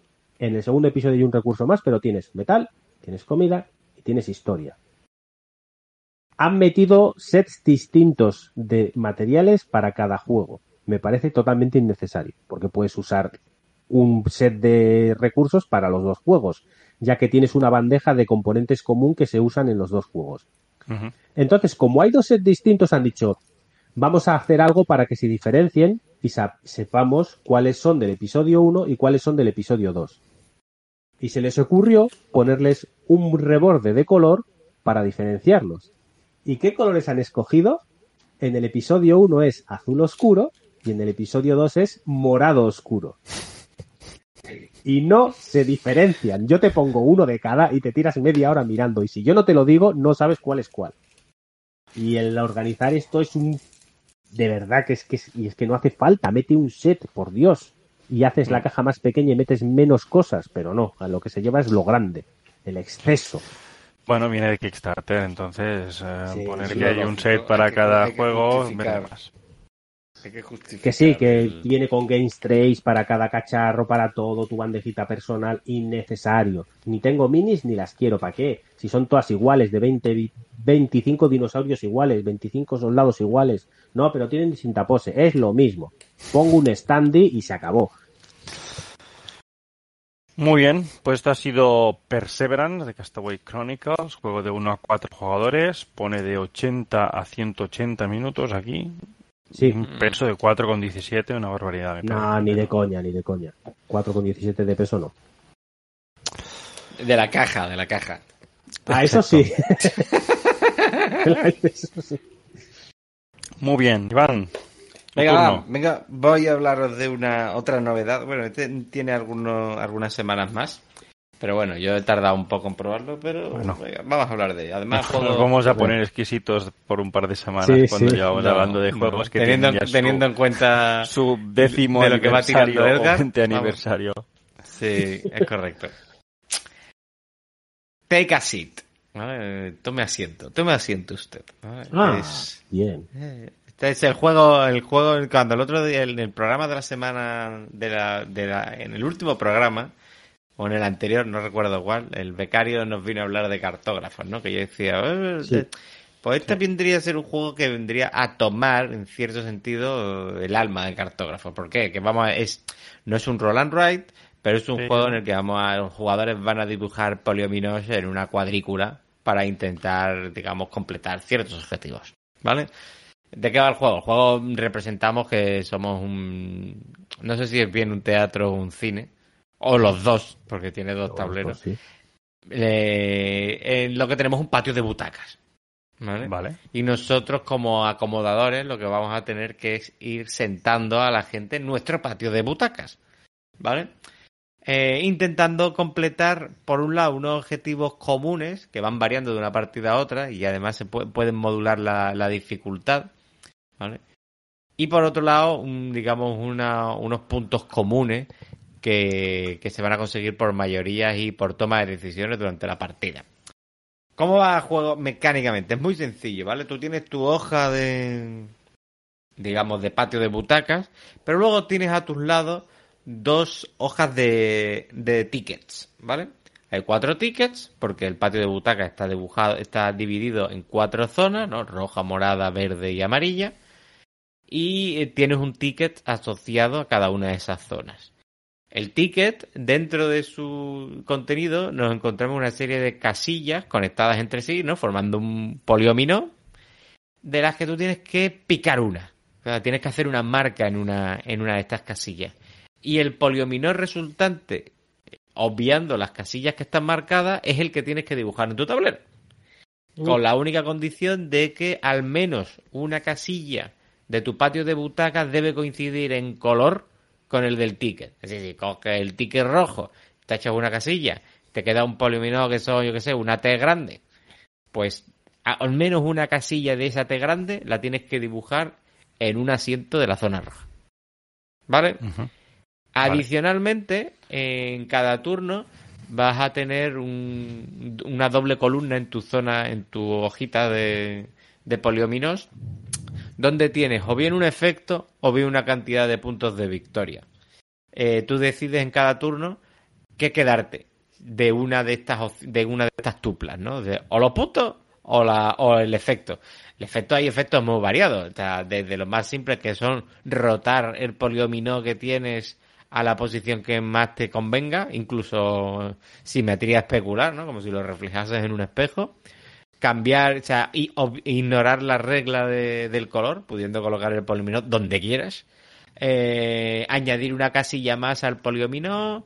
Eh, tachar una casilla no necesariamente conectada al poliomino. O mm, hacer dos marcas en un ticket. Digamos, esos son los efectos. Cuanto más potente el efecto, más puntos te dan si rechazas usarlo. ¿Vale? ¿Por qué es importante esto? El tema de las marcas. Porque el último efecto, el más importante, hacer dos marcas sobre una. Porque al final de la partida, y este es uno de los elementos que más interacción le mete al juego y que para mí es lo que más, me llama la atención, en cuanto a lo que es este tipo de juegos de no sé qué unwrite, ¿vale? En este caso podríamos decir pass and write, ¿no? ¿Qué haces tú con tu hoja del asiento? Haces una marca en la en una de las dos y se la pasas a tu vecino, que hará lo mismo sobre esa hoja. Entonces, cada ticket está siendo competido por dos jugadores.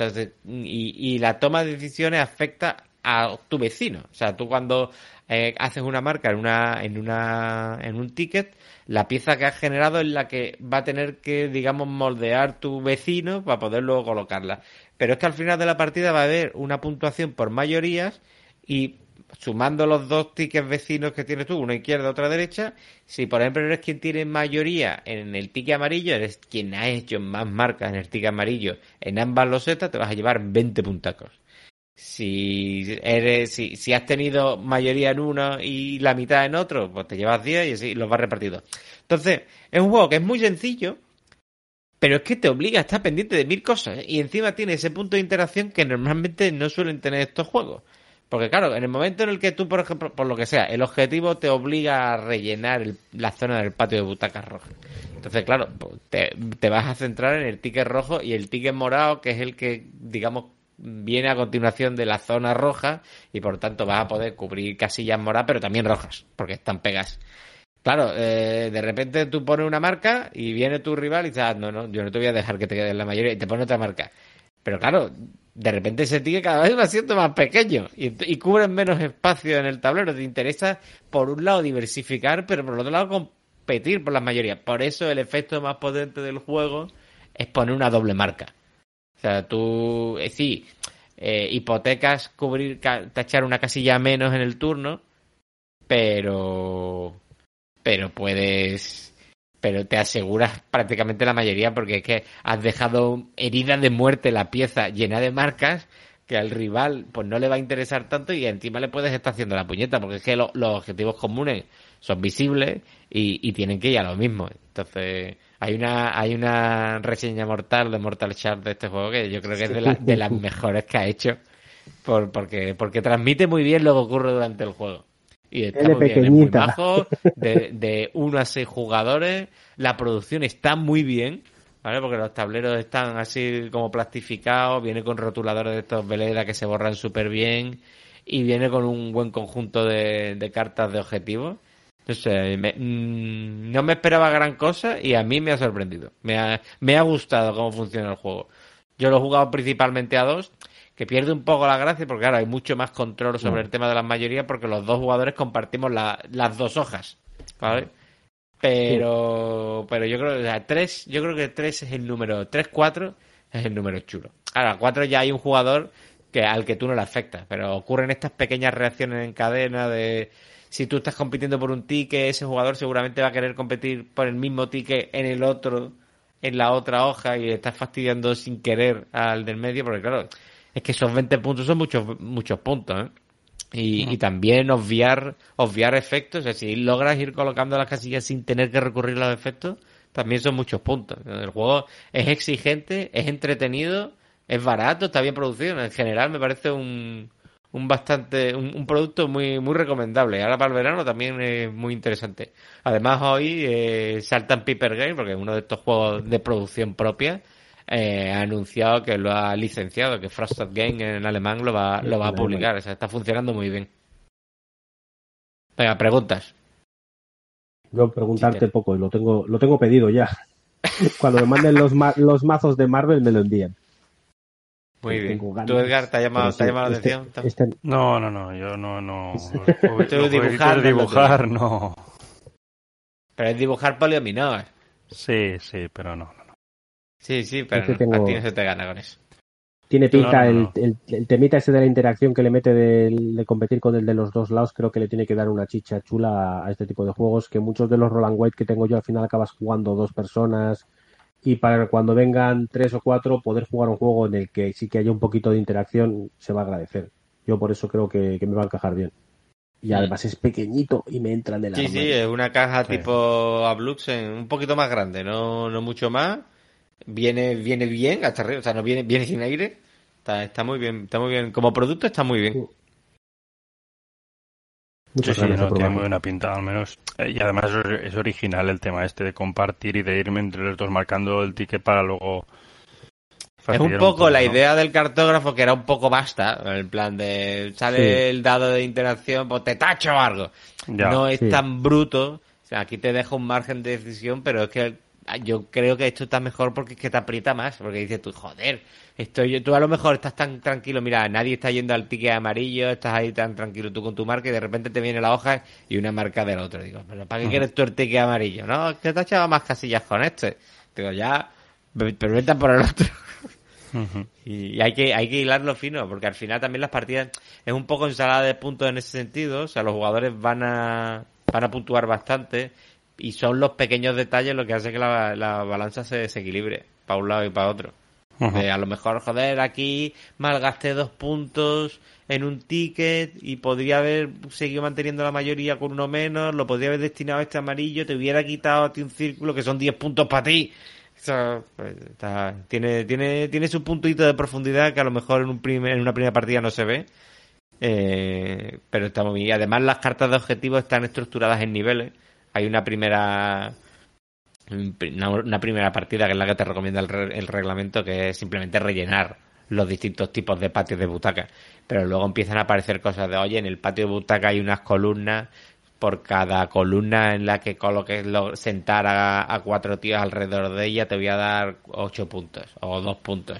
Y hay ocho columnas. Entonces ah, ah, es que ahora ya no es tan sencillo como ir rellenando un Tetris es que yo quiero rellenar las columnas que están en espacios muy concretos y o en plan de te voy a dar puntos por columnas o filas completas. Entonces, se complica mucho el puzzle y no es tan sencillo marcar los tickets y, y obviar los efectos para llevarte los puntos.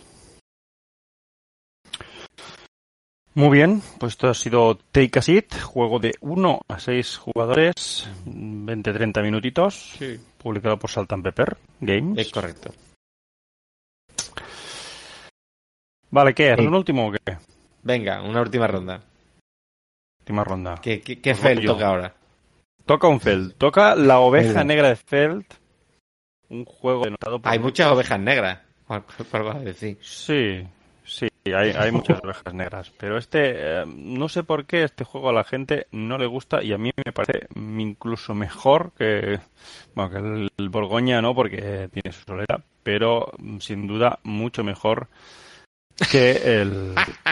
Ya, Y es Rialto, Rialto. Rialto es juego de Stefan Fell en que estamos en básicamente en los canales de Venecia, básicamente. Y Antes, lo que antes vamos de que tener- siga, antes de que sigas, probablemente el juego con el peor track de puntuación de la historia. Eh, Es posible, pero una vez te acostumbras, la verdad es que el otro día lo Una vez que te acostumbras ah, a ver sí, las luces. ¿no? El track de las farolas ese que no sabes dónde meter y no tuve ningún problema en meterlo, pero bueno. Eh, pero sí, es un pin raro.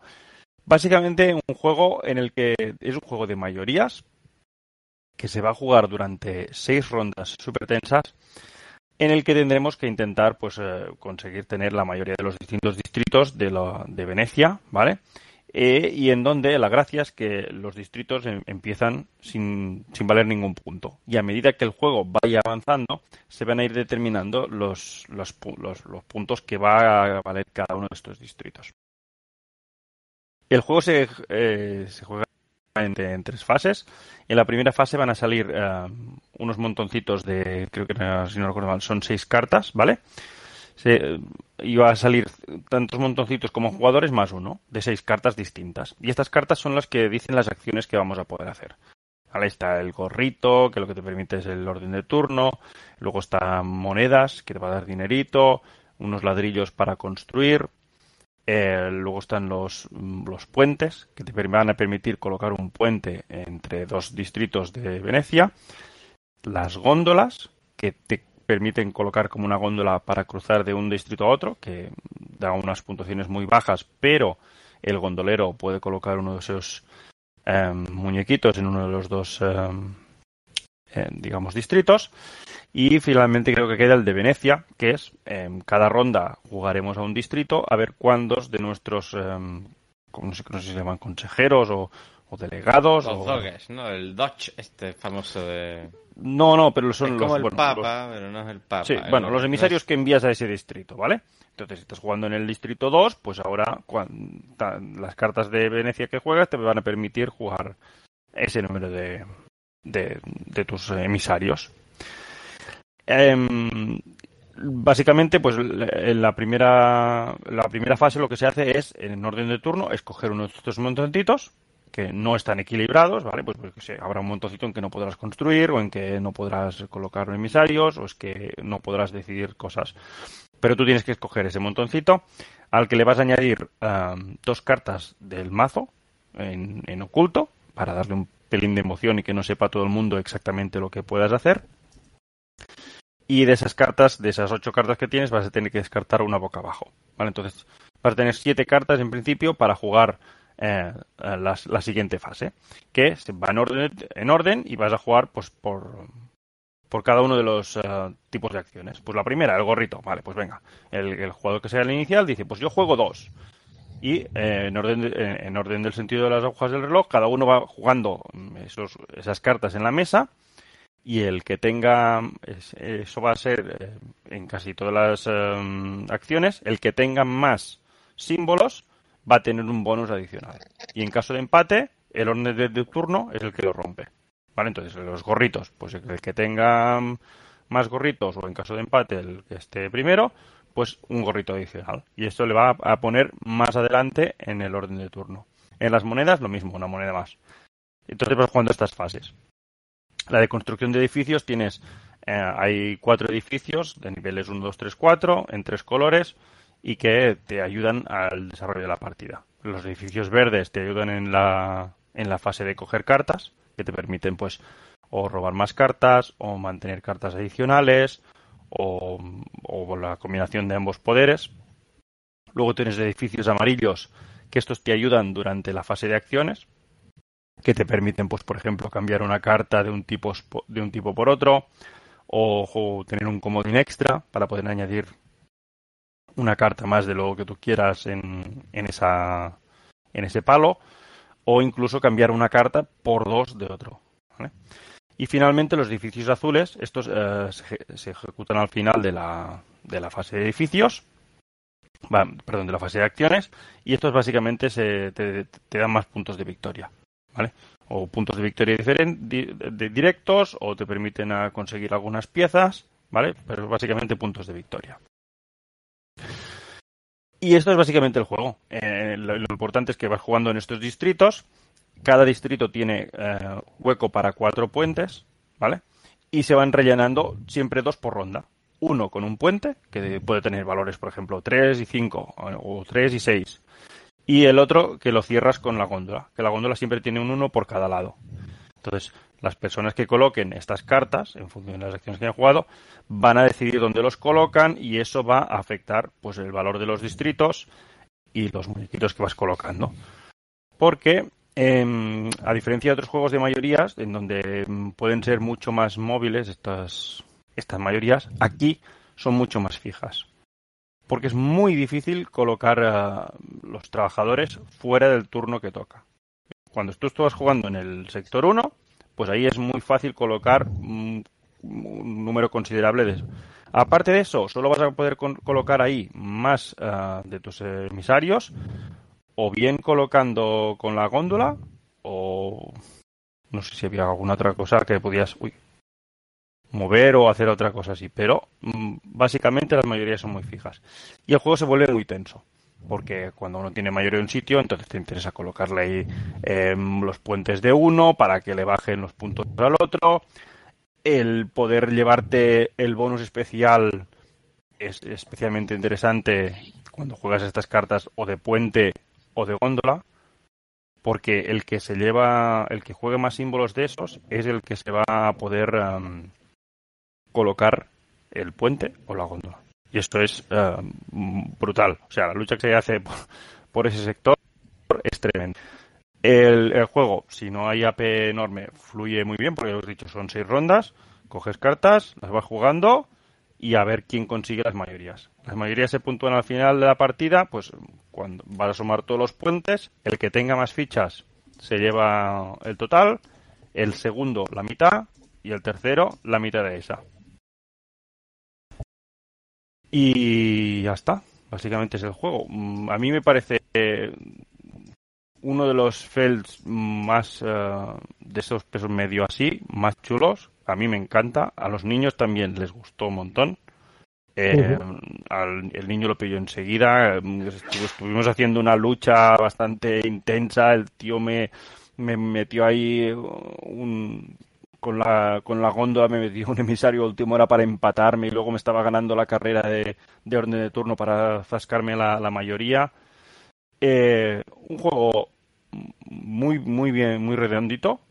O sea, fácil de explicar porque las acciones son, se entienden súper bien pero tiene esa tensión. Y no tiene esos giros de ahora te robo la mayoría aquí y tal, sino que si tú lo has calculado bien, puedes ir planificando bastante bien la partida y salvo alguna sorpresa que te puedan meter los otros, te, te sueles llevar las mayorías que habías luchado. No sé si vosotros si lo habéis jugado. No. Pues deberías. Yo, sup- yo suponía que el, que el becario no lo había jugado, yo sí. Y para mí este se coincide con el año el año agotamiento de Fel, ¿no? O sea, Rialto sale en 2013.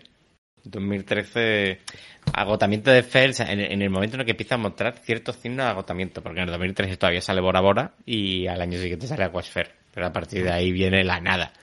Y ya en 2013 se volvió loco, publicó no uno, no dos, no tres, sino cuatro juegos. Y uno de esos es este Rialto.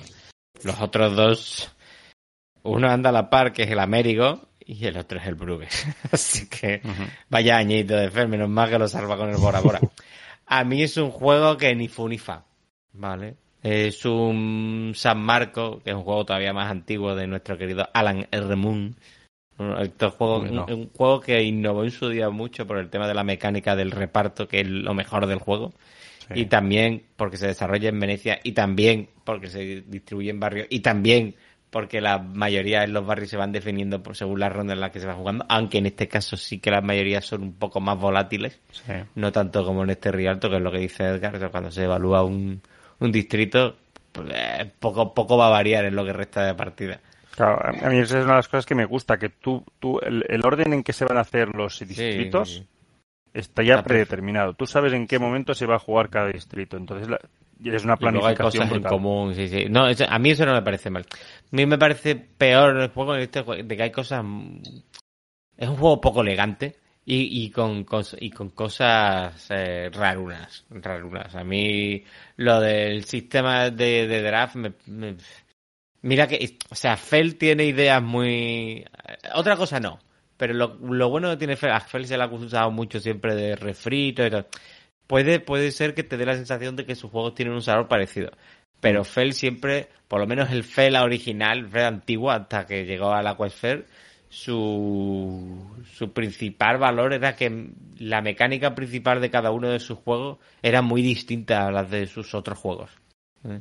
Y en este caso es muy distinta, le gusta experimentar con este tipo de historias, pero para mí queda un poco rara. O sea, a mí es un juego que no me... O sea, no encontrándole defectos de, de bu- eh, errores de bulto, es un juego que siempre de estos que me da pereza. De hecho yo lo vendí. O sea, yo ya cuando ya pasé esa época de coleccionismo de autores, eh, yo el Rialto lo vendí. Porque cada vez que lo jugaba, sí, el, el mismo efecto que el Notre Dame. O sea, ¿me lo he pasado bien durante la partida? Sí. Eh, ¿Me voy a volver loco por no volver a jugarlo? No. No. Entonces, Pero aquí- aquí- El, Notre Dame, el Notre Dame se queda porque forma parte de la colección de Alea y este no. Ya. Una buena Eh, razón, una razón de peso, diría yo. A, a diferencia, yo para mí este, a diferencia del Notre es que el Notre Dame no tiene decisiones interesantes en ningún momento. No, bueno, de hecho, te, te puedo admitir que esta de más con los edificios tiene ese punto con Vero Joder. que va más contigo. Eh, pero O sea, que, fíjate que hay, incluso hay un edificio que el- su, su poder es ah, pasar durante la ronda de jugar cartas. Porque a veces tienes cartas de comodines y es muy importante saber si lo vas a tener que jugar ahora para robarle la mayoría a uno o no. Entonces hay una carta que te permite pasar en ese momento para que todos los jugadores jueguen su carta y luego tú seas el último y dices, pues ahora os zasco la mayoría aquí. Y la selección del principio, que al final no es un draft, o sea, simplemente tú colocas las columnas de cartas y escoges la columna en función del orden de turno, que aquí también es importantísimo, eh, la columna que te viene mejor para las acciones que quieres hacer esa ronda. Y, y el, esco- el escoger el final es muy doloroso. Y a mí, por ejemplo, dentro de este, que este, yo creo que tú no lo has probado, y es todavía más difícil de conseguir y es menos conocido. A mí de los que más me gustan es eh, Estrasburgo. Estrasburgo me parece un juego de Fel que, que hace, que hace cosas parecidas a este Rialto, porque también es un juego de mayoría, también es un juego en el que eh, lo que se va a ir evaluando está muy, muy encorsetado desde el principio de la ronda y, tienes que adaptarte a ello, pero tiene una mecánica principal súper chula, que la estoy soltando así para, para que no lo conozca, que es eh, subastas ciegas con forzar la suerte. Es que me parece, la idea me parece muy loca. O sea, cada jugador tiene un mazo de 24 cartas numeradas del 1 al 6. De cada valor tiene 4 cartas. Eh, hay una primera fase de plan. Es que, tiene un montón. O sea, tiene planificación de acciones, subastas ciegas y forzar la suerte. O sea, tú tienes un mazo de cartas, de 24 cartas, que te tiene que durar toda la partida. ¿Vale? Entonces, la primera fase de la cada ronda, de cada creo recordar que eran 6 rondas o 5 rondas. Principio de cada una de tus rondas empiezas a robar cartas. Robas una carta. Mira qué carta es y ya tú decides. ¿Me quedo con esta carta para la ronda o robo otra? Bueno, puedes robar otra. Que tú primero te tienes que acordar de los valores que ya has gastado, porque ya, si ya por ejemplo te has gastado los, los 4 o 6, pues ya esos 6 no van a aparecerte en tu mazo.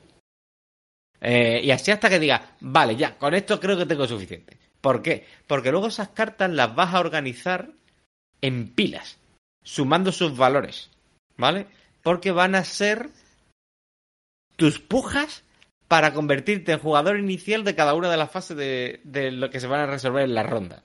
Cada fase de resolver la ronda es básicamente eh, llevarte un beneficio de un sitio, o bien unos recursos, vender unos recursos, o construir en determinados mm, sitios de, de la ciudad. Y claro, mm, es muy chungo porque que te, exige un nivel de planificación muy loco, en plan de, vale, con las cartas que tengo en la mano, yo creo en esta ronda quiero optar a hacer dos o tres acciones. ¿Por cu- ¿Cuánto está pujando la gente por las acciones? ¿O, o cuántos jugadores creo que van a intentar competirme las acciones por las que yo quiero ser jugador inicial? Vamos a poner que es dos. Vale, eh, así una media rápida, ¿no? No sé, si tú hace- haces una media, te saldría que más o menos por ronda deberías emplear en torno a los 12, 13 puntos, ¿no? En, suma de las cartas. Pero es que estas las tienes que poner en pilas, sumando sus valores en plan de, vale, pues yo he organizado una puja de 6, una puja de 4, una puja de 9.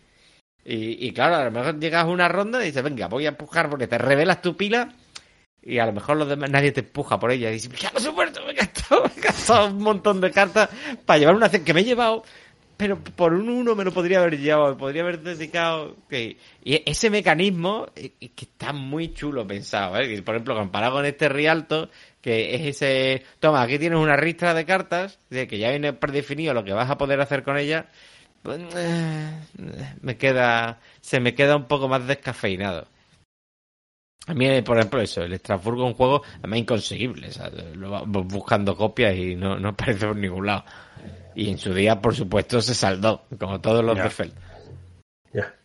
A mí con estos juegos, por lo que has comentado, con las mayorías tan estáticas, me acaba pasando que cuando ves que alguien ya tiene una mayoría y te va a costar un huevo que no se la vas a poder quitar, pues, pues, ala, pues déjale que sea feliz y yo me voy a conseguir otra. Claro. Bueno, pero es lo que no es que, o sea, eh, en el si tú estás jugando la primera ronda y se van a colocar los muñecos en el sector 1 y eh, un tío coloca cuatro muñecos ahí y tú no has colocado ninguno, eh, ya es prácticamente imposible que lo robes. O sea, es imposible porque tendrías que colocar ahí eh, cuatro puentes, o sea, cuatro góndolas y cada góndola dejar uno de tus señores.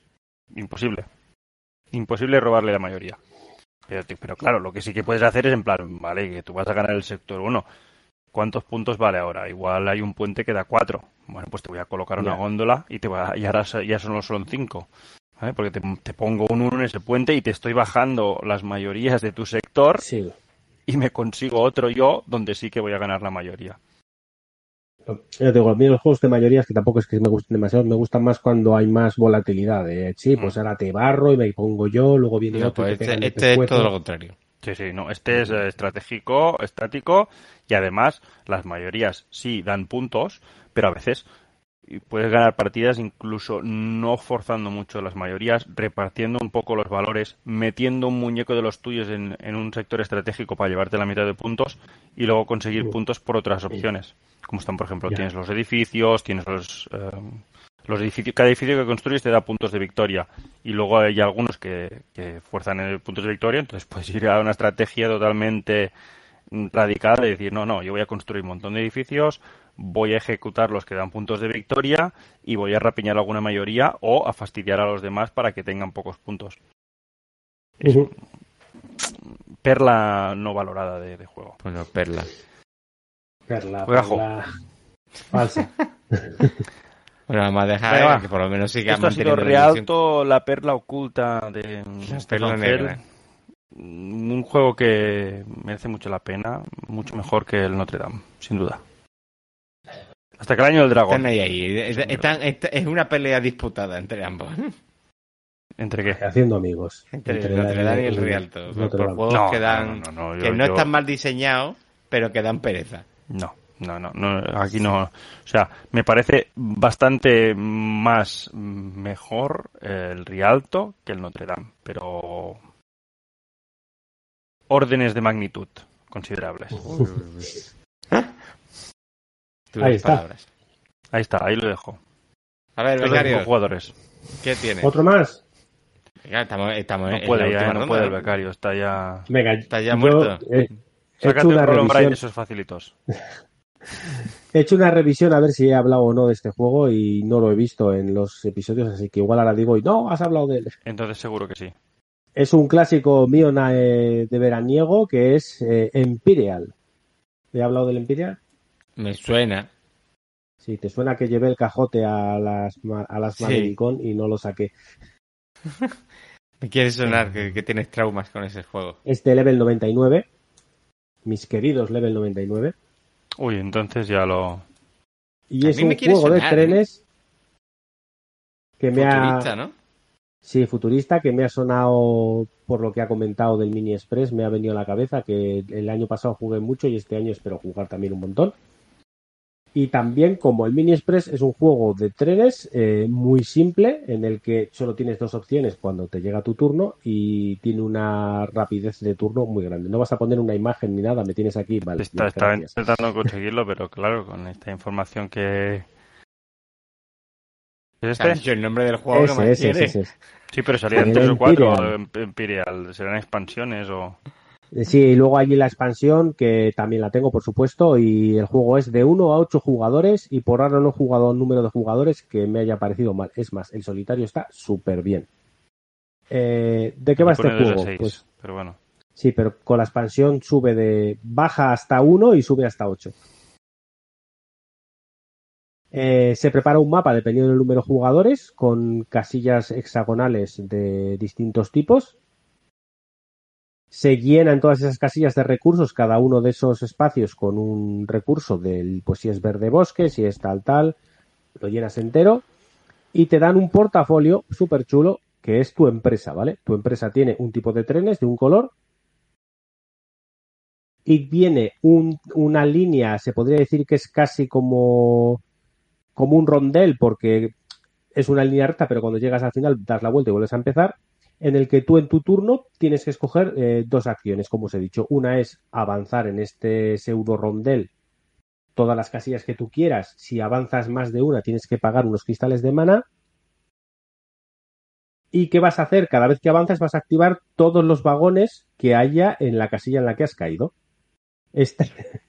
Fantástico, Javi me tiene lejos. Eh, esto lo que te va a decir es única y exclusivamente dónde vas a poder construir tu tren. Sin más, pues en roca o en verde, eh, eh, tocando una ciudad.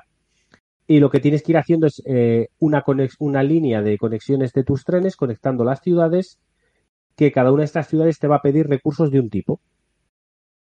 ¿Cómo entregas? Cuando tú llegas al final de este, de este pseudo rondel, haces una entrega. Escoges un tipo de recursos, coges todos los recursos de ese tipo que haya en tu línea de trenes y los entregas a la ciudad y te llevas la loseta, dependiendo, pues si has entregado 5 o la loseta de 5, que son 3 puntos de victoria. Ya está. La otra opción que tienes es descansar. Cuando descansas, recuperas el mana que has gastado para hacer las acciones de saltar en el rondel o ciertos vagones que te permiten construir más de un tren te piden mana y se recuperan tus eh, trabajadores. Tienes el, dueño de la empresa que tiene una habilidad bastante tocha que cada vez que la usas se da la vuelta y tienes que descansar para volver a usarlo. Y luego tienes tres especialistas. Eh, uno que tiene una habilidad super bestia que solo se usa una vez por partida, una habilidad pasiva que está siempre en funcionamiento y el otro es una habilidad que también se gasta. Cuando la usas se le da la vuelta y tienes que recargarla. Y el juego no tiene más. Es un juego que se juega súper rápido. Los turnos son avanzo, pongo aquí y aquí. Saca el siguiente, avanzo, pongo aquí, aquí, descanso, entrego, quito recursos. Se juega muy bien. Ya os digo, yo he jugado a uno, he jugado a dos, que es bastante, bastante puñetero jugando a dos porque el mapa es muy pequeño y muy pocos recursos y que alguien se te adelante y te pise una ruta te va a fastidiar un montón a 3 va bien, a 4 hice una partida a 8 y tampoco se nos fue de tiempo, no duró ni dos horas y fue una auténtica locura porque empiezas a ver cómo la gente se va repartiendo por secciones y acabas eh, compitiendo con dos, tres jugadores. El juego a mí me gusta muchísimo. Todos los años ya digo que en, en, verano, cuando subimos a las barbacoas, lo llevo y lo preparamos allí en la mesa que tenemos grande porque ocupa muchísima mesa. Y le damos bastante y, y no tiene más. Al final de la partida puedas apuntuar los recursos que has entregado y las losetas de pedidos que has, que has entregado. Se acabó. El juego, como digo, el turno es dos segundos, porque mientras están jugando los demás, tú ya sabes dónde vas a construir, y a no ser que alguien entregue y te quite el recurso, pues eh, no vas a cambiar. Y las decisiones que tienes que tomar en algunos momentos, como escoger los, los especialistas que vas a contratar no influyen en el resto de los jugadores y mientras tú estás escogiendo, el resto de los jugadores está jugando. Así uh -huh. que va muy, muy fluido. A mí me gusta mucho, por lo que digo, es sencillo, se puede jugar cualquier número de, de gente, por eso yo lo meto siempre en, en, el maletero del coche cuando voy de barbacoa, porque hoy cuántos han venido, seis, pues, pues lo saco, que han venido cinco, lo saco también. Está preguntando en el chat, mucha parafernalia para eso, ¿no? Sí, es una caja gigante, es más grande que un Destin 3, ¿vale? Porque viene con unos puñeteros insertos de estos de Game Trace que hace que el juego se despliegue y se guarde en tres putos minutos, que es lo único bueno que, que tiene. no digas tacos. Pero... ¿Qué he dicho? Putos. Bueno, ahora lo has dicho tú. Ah, no digas, no digas, toma, toma, te la he devuelto. No, yo te, lo he hecho en modo didáctico. Claro, claro. Y, y, para mí el problema que tiene es el cajote. Aún así, este juego no lo pienso vender. Me encanta y lo que digo, todos los veranos jugamos muchísimo al. Desde que lo tengo, todo un acierto. Yo, yo estaba mirando la, las fotos y espero que en directo se vea más claro de lo que se ve en las fotos, porque parece un pitote se ve más claro, considerable. Sí. Tú al final lo único pues... que te interesa es eh, la casilla es verde, es, es bosque, se acabó, no tiene más. Lo que pasa que ahí están los recursos 3D, que bueno. Y todo es bastante, menos en la nieve que sacas rosa, no se sabe por qué no, no lo han puesto el recurso blanco, todo es del mismo color que el fondo, así que en el, en el, en el lago sacas agua, en la tierra sacas hierba, no tiene más. Tiene, como todo lo que hace Level 99, un nivel de variabilidad brutal porque hay, yo no sé qué decirte, 300 vagones distintos, un montón de especialistas distintos. Con la expansión te meten las mega, megatrópolis, les llama que son ciudades que ocupan tres hexágonos. Mira qué monstruo, mira qué locura. Que cada una de ellas tiene una regla especial y metieron un crossover chulo porque puedes jugar con que una de las ciudades es la universidad del. Ay, ¿cómo se llama el de los magos? Nunca me acuerdo del nombre. Del, Arge del Argent, de Consortium. Uh -huh. ¿Vale? Tienes la universidad es una de las ciudades y cada vez que entregas uno de los estudiantes, no, de los miembros del consejo que salen en el juego se une a tu empresa y te da un poder mágico aparte, que todavía le mete un poquito más de caña. Y sí, es una obscenidad, estoy de acuerdo con vosotros, es una puñetera barbaridad de juego, pero es divertidísimo. Se juega súper rápido y a mí me gusta un montón. Y me lo compré cuando vendí todo lo que tenía de Destiny y lo que saqué, me compré esto. Ahí, ahí lo ves.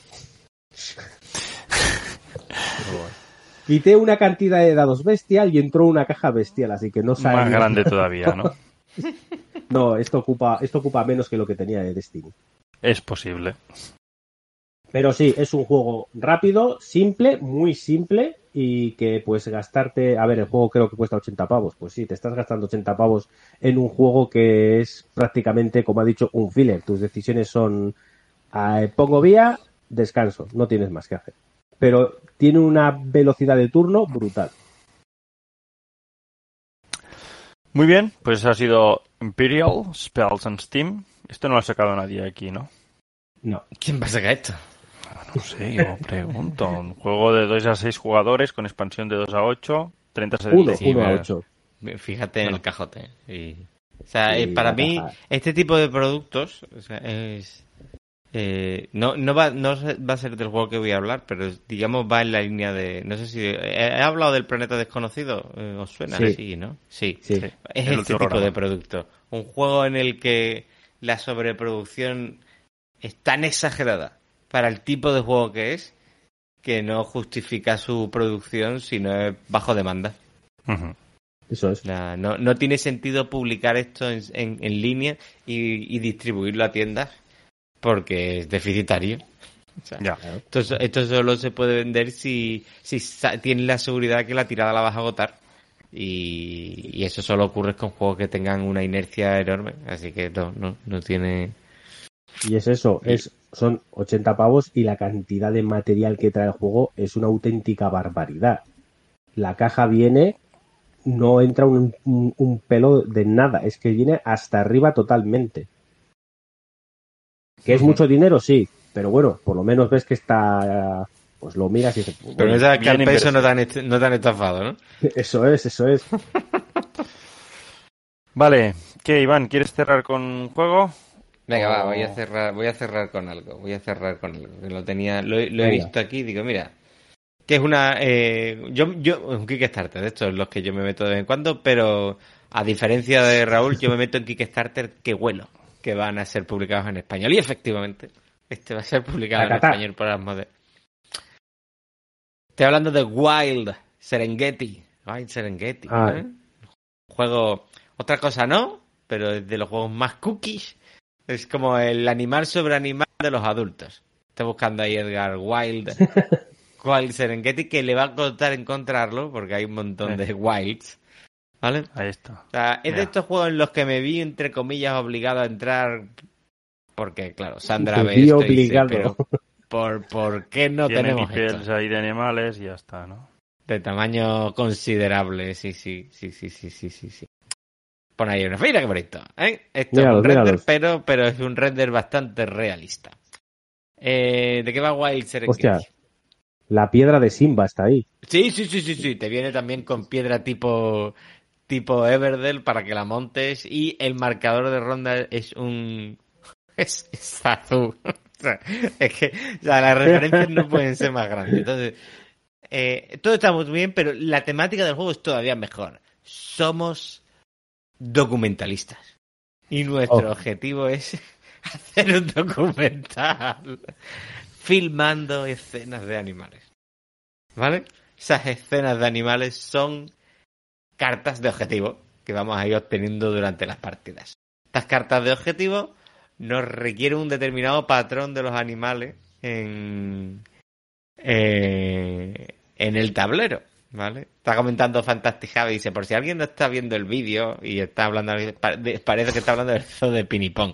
Efectivamente, uno, uno lo ve y, y, y está, está, es, es un zoo de, de fotos de animalitos. Vale, entonces, a ver si me encuentras una foto con las cartas, porque no paras de ver fotos con animalitos. Aquí, ¿Quién nos vale. Pues porque las Vale, cartas son las escenas, digamos, la planificación Ya, ya. del director del documental de, vale, para esta escena, ¿qué queremos? Vale, hay tres tipos de escenas. Vale, escena en línea recta, ¿no? En plan de mirar a los animales cómo transitan por la sabana. Entonces tú lo que tienes que conseguir es que en el tablero haya una línea recta donde los animales estén ordenados en esa dirección y encima muchos de ellos estén en un tipo de terreno concreto. Puede haber, no tiene por qué estar consecutivo, puede haber huecos entre medios, puede haber otros animales entre medios, pero la distribución relativa entre ellos en línea recta debe ser la que aparece en la escena. ¿Vale? Hay otro que es de tipo de terreno. Sean unos determinados animales, unos tipos de terreno, y los animales pues tienen que estar en ese tipo de terreno. Y luego otro de adyacencia es tenemos un animal, digamos que es el centro de la escena, y deben rodearlo una serie de animales, lo mismo, que también pueden tener que estar en un determinado tipo de terreno. Estas cartas tienen dos posibles beneficios, uno general, que es una banda que suelen ser puntos de victoria, tanto variables como fijos, ingreso de algunos recursos, y en la esquina superior eh, derecha, pues tiene unos símbolos. Símbolos variables, hay símbolos de planta que te van a, para elevar la, eh, la puntuación de otras cartas, símbolos de comida o efectos especiales que te van a dar unos tokens que puedes gastar en, en a la hora de completar las escenas. Eh, me gustas, likes, ¿no? Eh, me gusta tu documental. Al final de la partida te van a dar punto de victoria por, por colecciones de, esta, de estas fichas, ¿vale? Mecánicamente el juego es súper sencillo, es una colocación de trabajadores de un trabajador, ¿vale? En el que tenemos un tablero principal con los espacios de acción. Hay dos tipos de espacios de acción, los que están, los que tienen bloqueos, si alguien está ahí, pues no te puedes poner, y hay otros que están abiertos que te se pueden poner varios jugadores.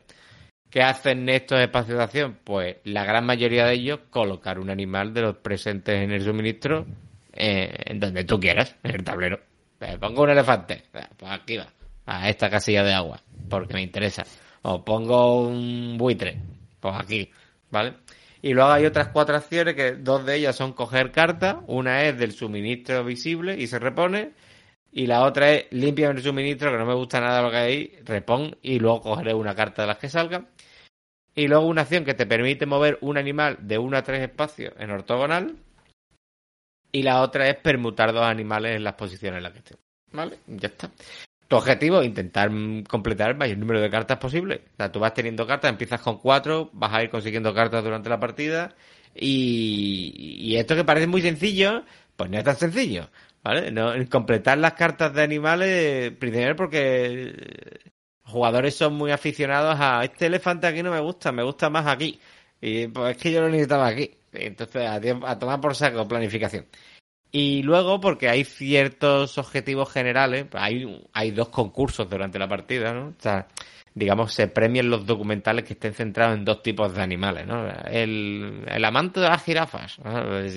cuando llegue el momento de evaluar... ¿Qué pasa? Que ha sonado muy mal lo del amante de las jirafas.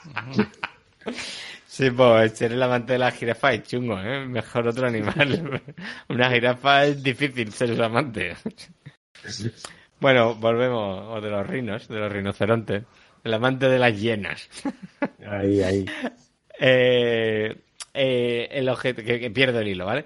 Cuando llegue, cuando se evalúan estos, estos premios, el jugador que en sus cartas completadas tenga más animales del tipo correspondiente o de un símbolo eh, comodín, eh, se anota una serie de puntos de victoria dependiendo del de, número de animales que tenga de ese tipo.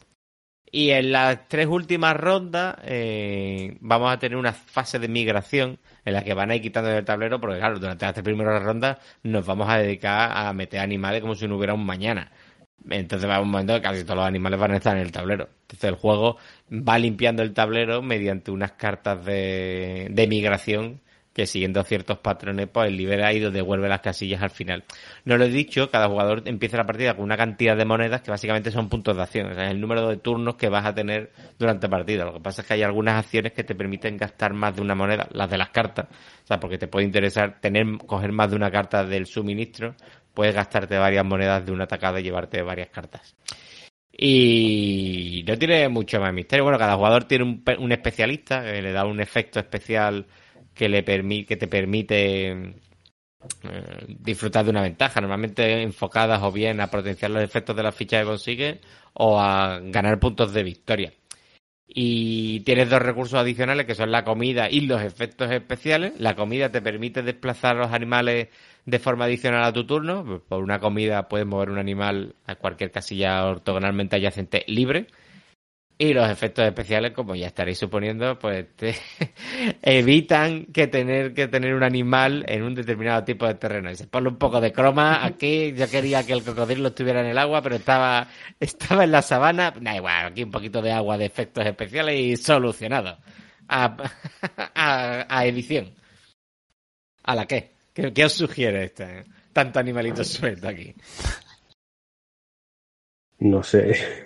Al final. Yo, yo creo, yo creo que. un hace conecta tiempo 4 que- con animales. Sí, hacía tiempo que no oía hablar de un juego que me inspirase tan pocas ganas de, de jugarlo. O tantas de correr en dirección contraria. Eh, pregun- pre- pregunta Sebaspalta en el que si estos son componentes super de- esto es la edición retail va a ser así Claro. Hostia, pues tiene que costar un dineral, ¿no? Porque vienen un Me chorro parece que el PvP animales. son 65 70 ¿eh? no es un dineral o sea, No es un dineral. eh, el Para jugar un de los- Conecta 4. el Sí. precio, a ver, no es un Conecta 4 el precio medio Ya, de sí. los de los Eurogame están en 60 euros ya o sea Y no trae no tanto animal, ¿no? de sobreproducción exagerado. O sea, en este sentido es es asumible este este Te muevo la cebra al agua. No, la quiero en, la, en el desierto. Claro, Te es muevo que a mí lo que me mover la pasa es cebra al agua. Que no, que la Me quiero en el pasa- desierto.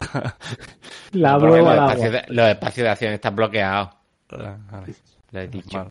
Pero bueno, de todos modos, sí, el juego tiene ese defecto. O sea, al final es eh, es buscar cartas que puedas ir completando lo antes posible y se vuelve repetitivo. A más de dos jugadores se vuelve muy largo, porque claro, es, es tan táctico que te entra ataques de AP.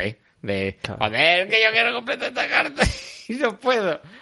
¿Cómo puedo? No, pues, y yo ya lo he vendido.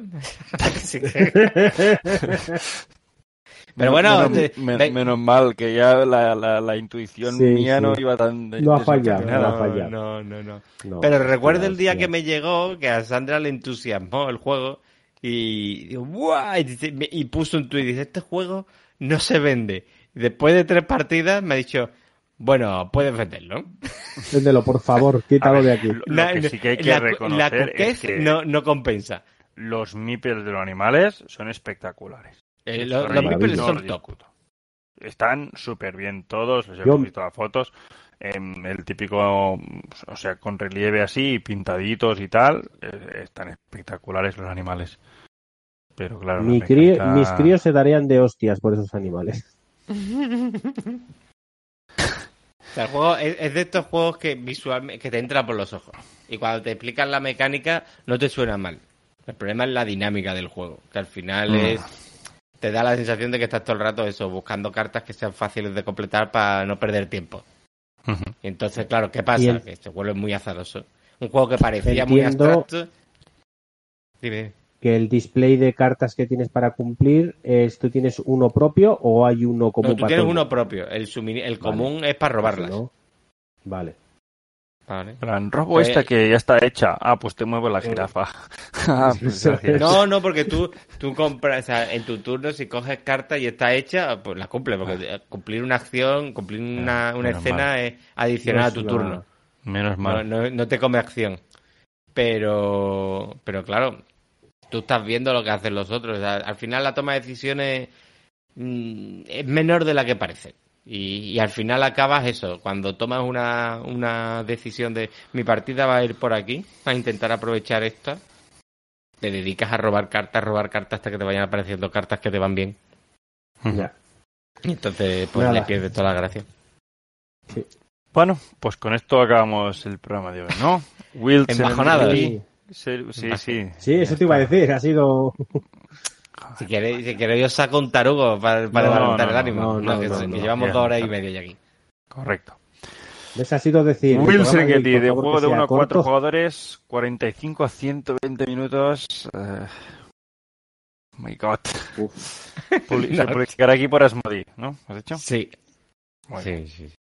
Yo pronostico que 65 tendrá una buena, una buena primera semana por lo cookie que es, porque la primera partida te, no te deja mal sabor de boca. El problema es cuando ves que el juego no te aguanta más partidas.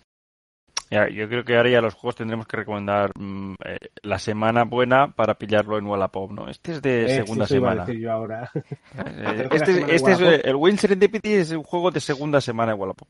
La primera la gente lo va a aguantar, la segunda ya ha inundado todo. Es proceder, podemos hacer apuestas. Pues nada, Se acabó la temporada, chaval. ¿quiere, quiere decir formas de contacto y esas cosas? Vamos a decirlas, ¿no? Por si acaso alguien se acuerda de nosotros y nos Alguien- comenta. Que, que recuerdo que en el último programa pedí, pedí, oye, decidnos qué queréis para este programa. Si un programa lúdico festivo o un programa normal. No me lo Ni, transmitís. a- nada. ni uno, ni uno ha No. venido a decirme, no, yo quiero un ánimo, no, yo quiero... Pero, quiero- pero hay que entender a la audiencia, o sea, mm, dicen, Se vamos a gastan los votar comentarios y en luego van a, van a hacer lo que les dé la que gana. ¿no? Pues, pues que lo hagan igualmente. Se gastan los comentarios en otros podcasts. Bueno, recordaros que tenemos un blog que es masmaderapodcast.wordpress.com publicamos normalmente los viernes, la semana que grabamos, el, el enlace a iVoox y también el enlace a YouTube. Se nos ha caído el becario, no sé qué le ha pasado. En, en Twitter, ahí ha vuelto. Estaba bostezando. Estaba potando.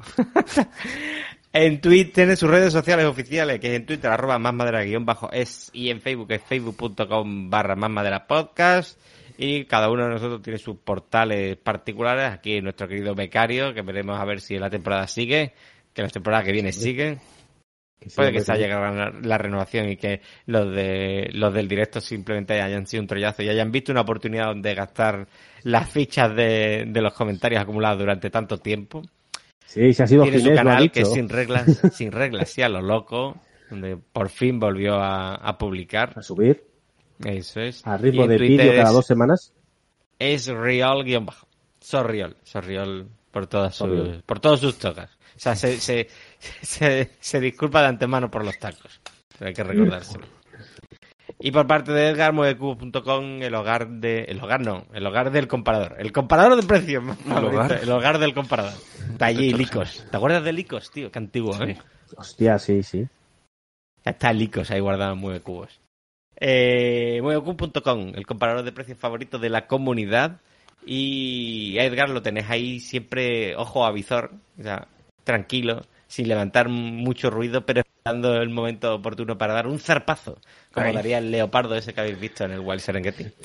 Eh, arroba mueve cubos. Y por mi parte, el hogar de las mil tocho reseñas. misummiper.com y me tenéis en Twitter siempre dispuesto a meterme el hilos kilométricos en arroba y misut. Hala. Pues nada, con esto nos despedimos de temporada, nos tomaremos un descansito veraniego para poder ubicar a las vacaciones que tendrá o uno u otro y no volveremos a grabar programa hasta mm, Dios sabe cuándo, probablemente, Lo suyo será septiembre. Lo, más probable es septiembre, sí, sí. aunque lo, lo que no se descarta es que bueno, algún día estemos por ahí y nos echemos alguna partidica porque coincidamos y nos apetezca echarnos algo, pero programa regular volverá en septiembre. ¿No? Eh, anotad- a- activad la campanita en Twitch para que os avise de "Ah, esta gente están haciendo algo y os conectáis a ver a qué estamos jugando. Sí. Seguramente eso será alguna partidita online.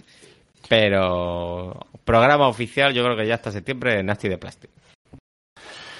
Así sea, pues, eh, que esperemos que paséis todos un buen veranito, que disfrutéis de los juegos piscineros y no tanto, ¿vale? Porque ahora ya con el aire acondicionadito, una buena mesa, ahí sentaditos, mientras los niños se bañan en la piscina y vosotros jugáis un juegaco estilo Fuche My Terra Mística o un juego así con un par de narices.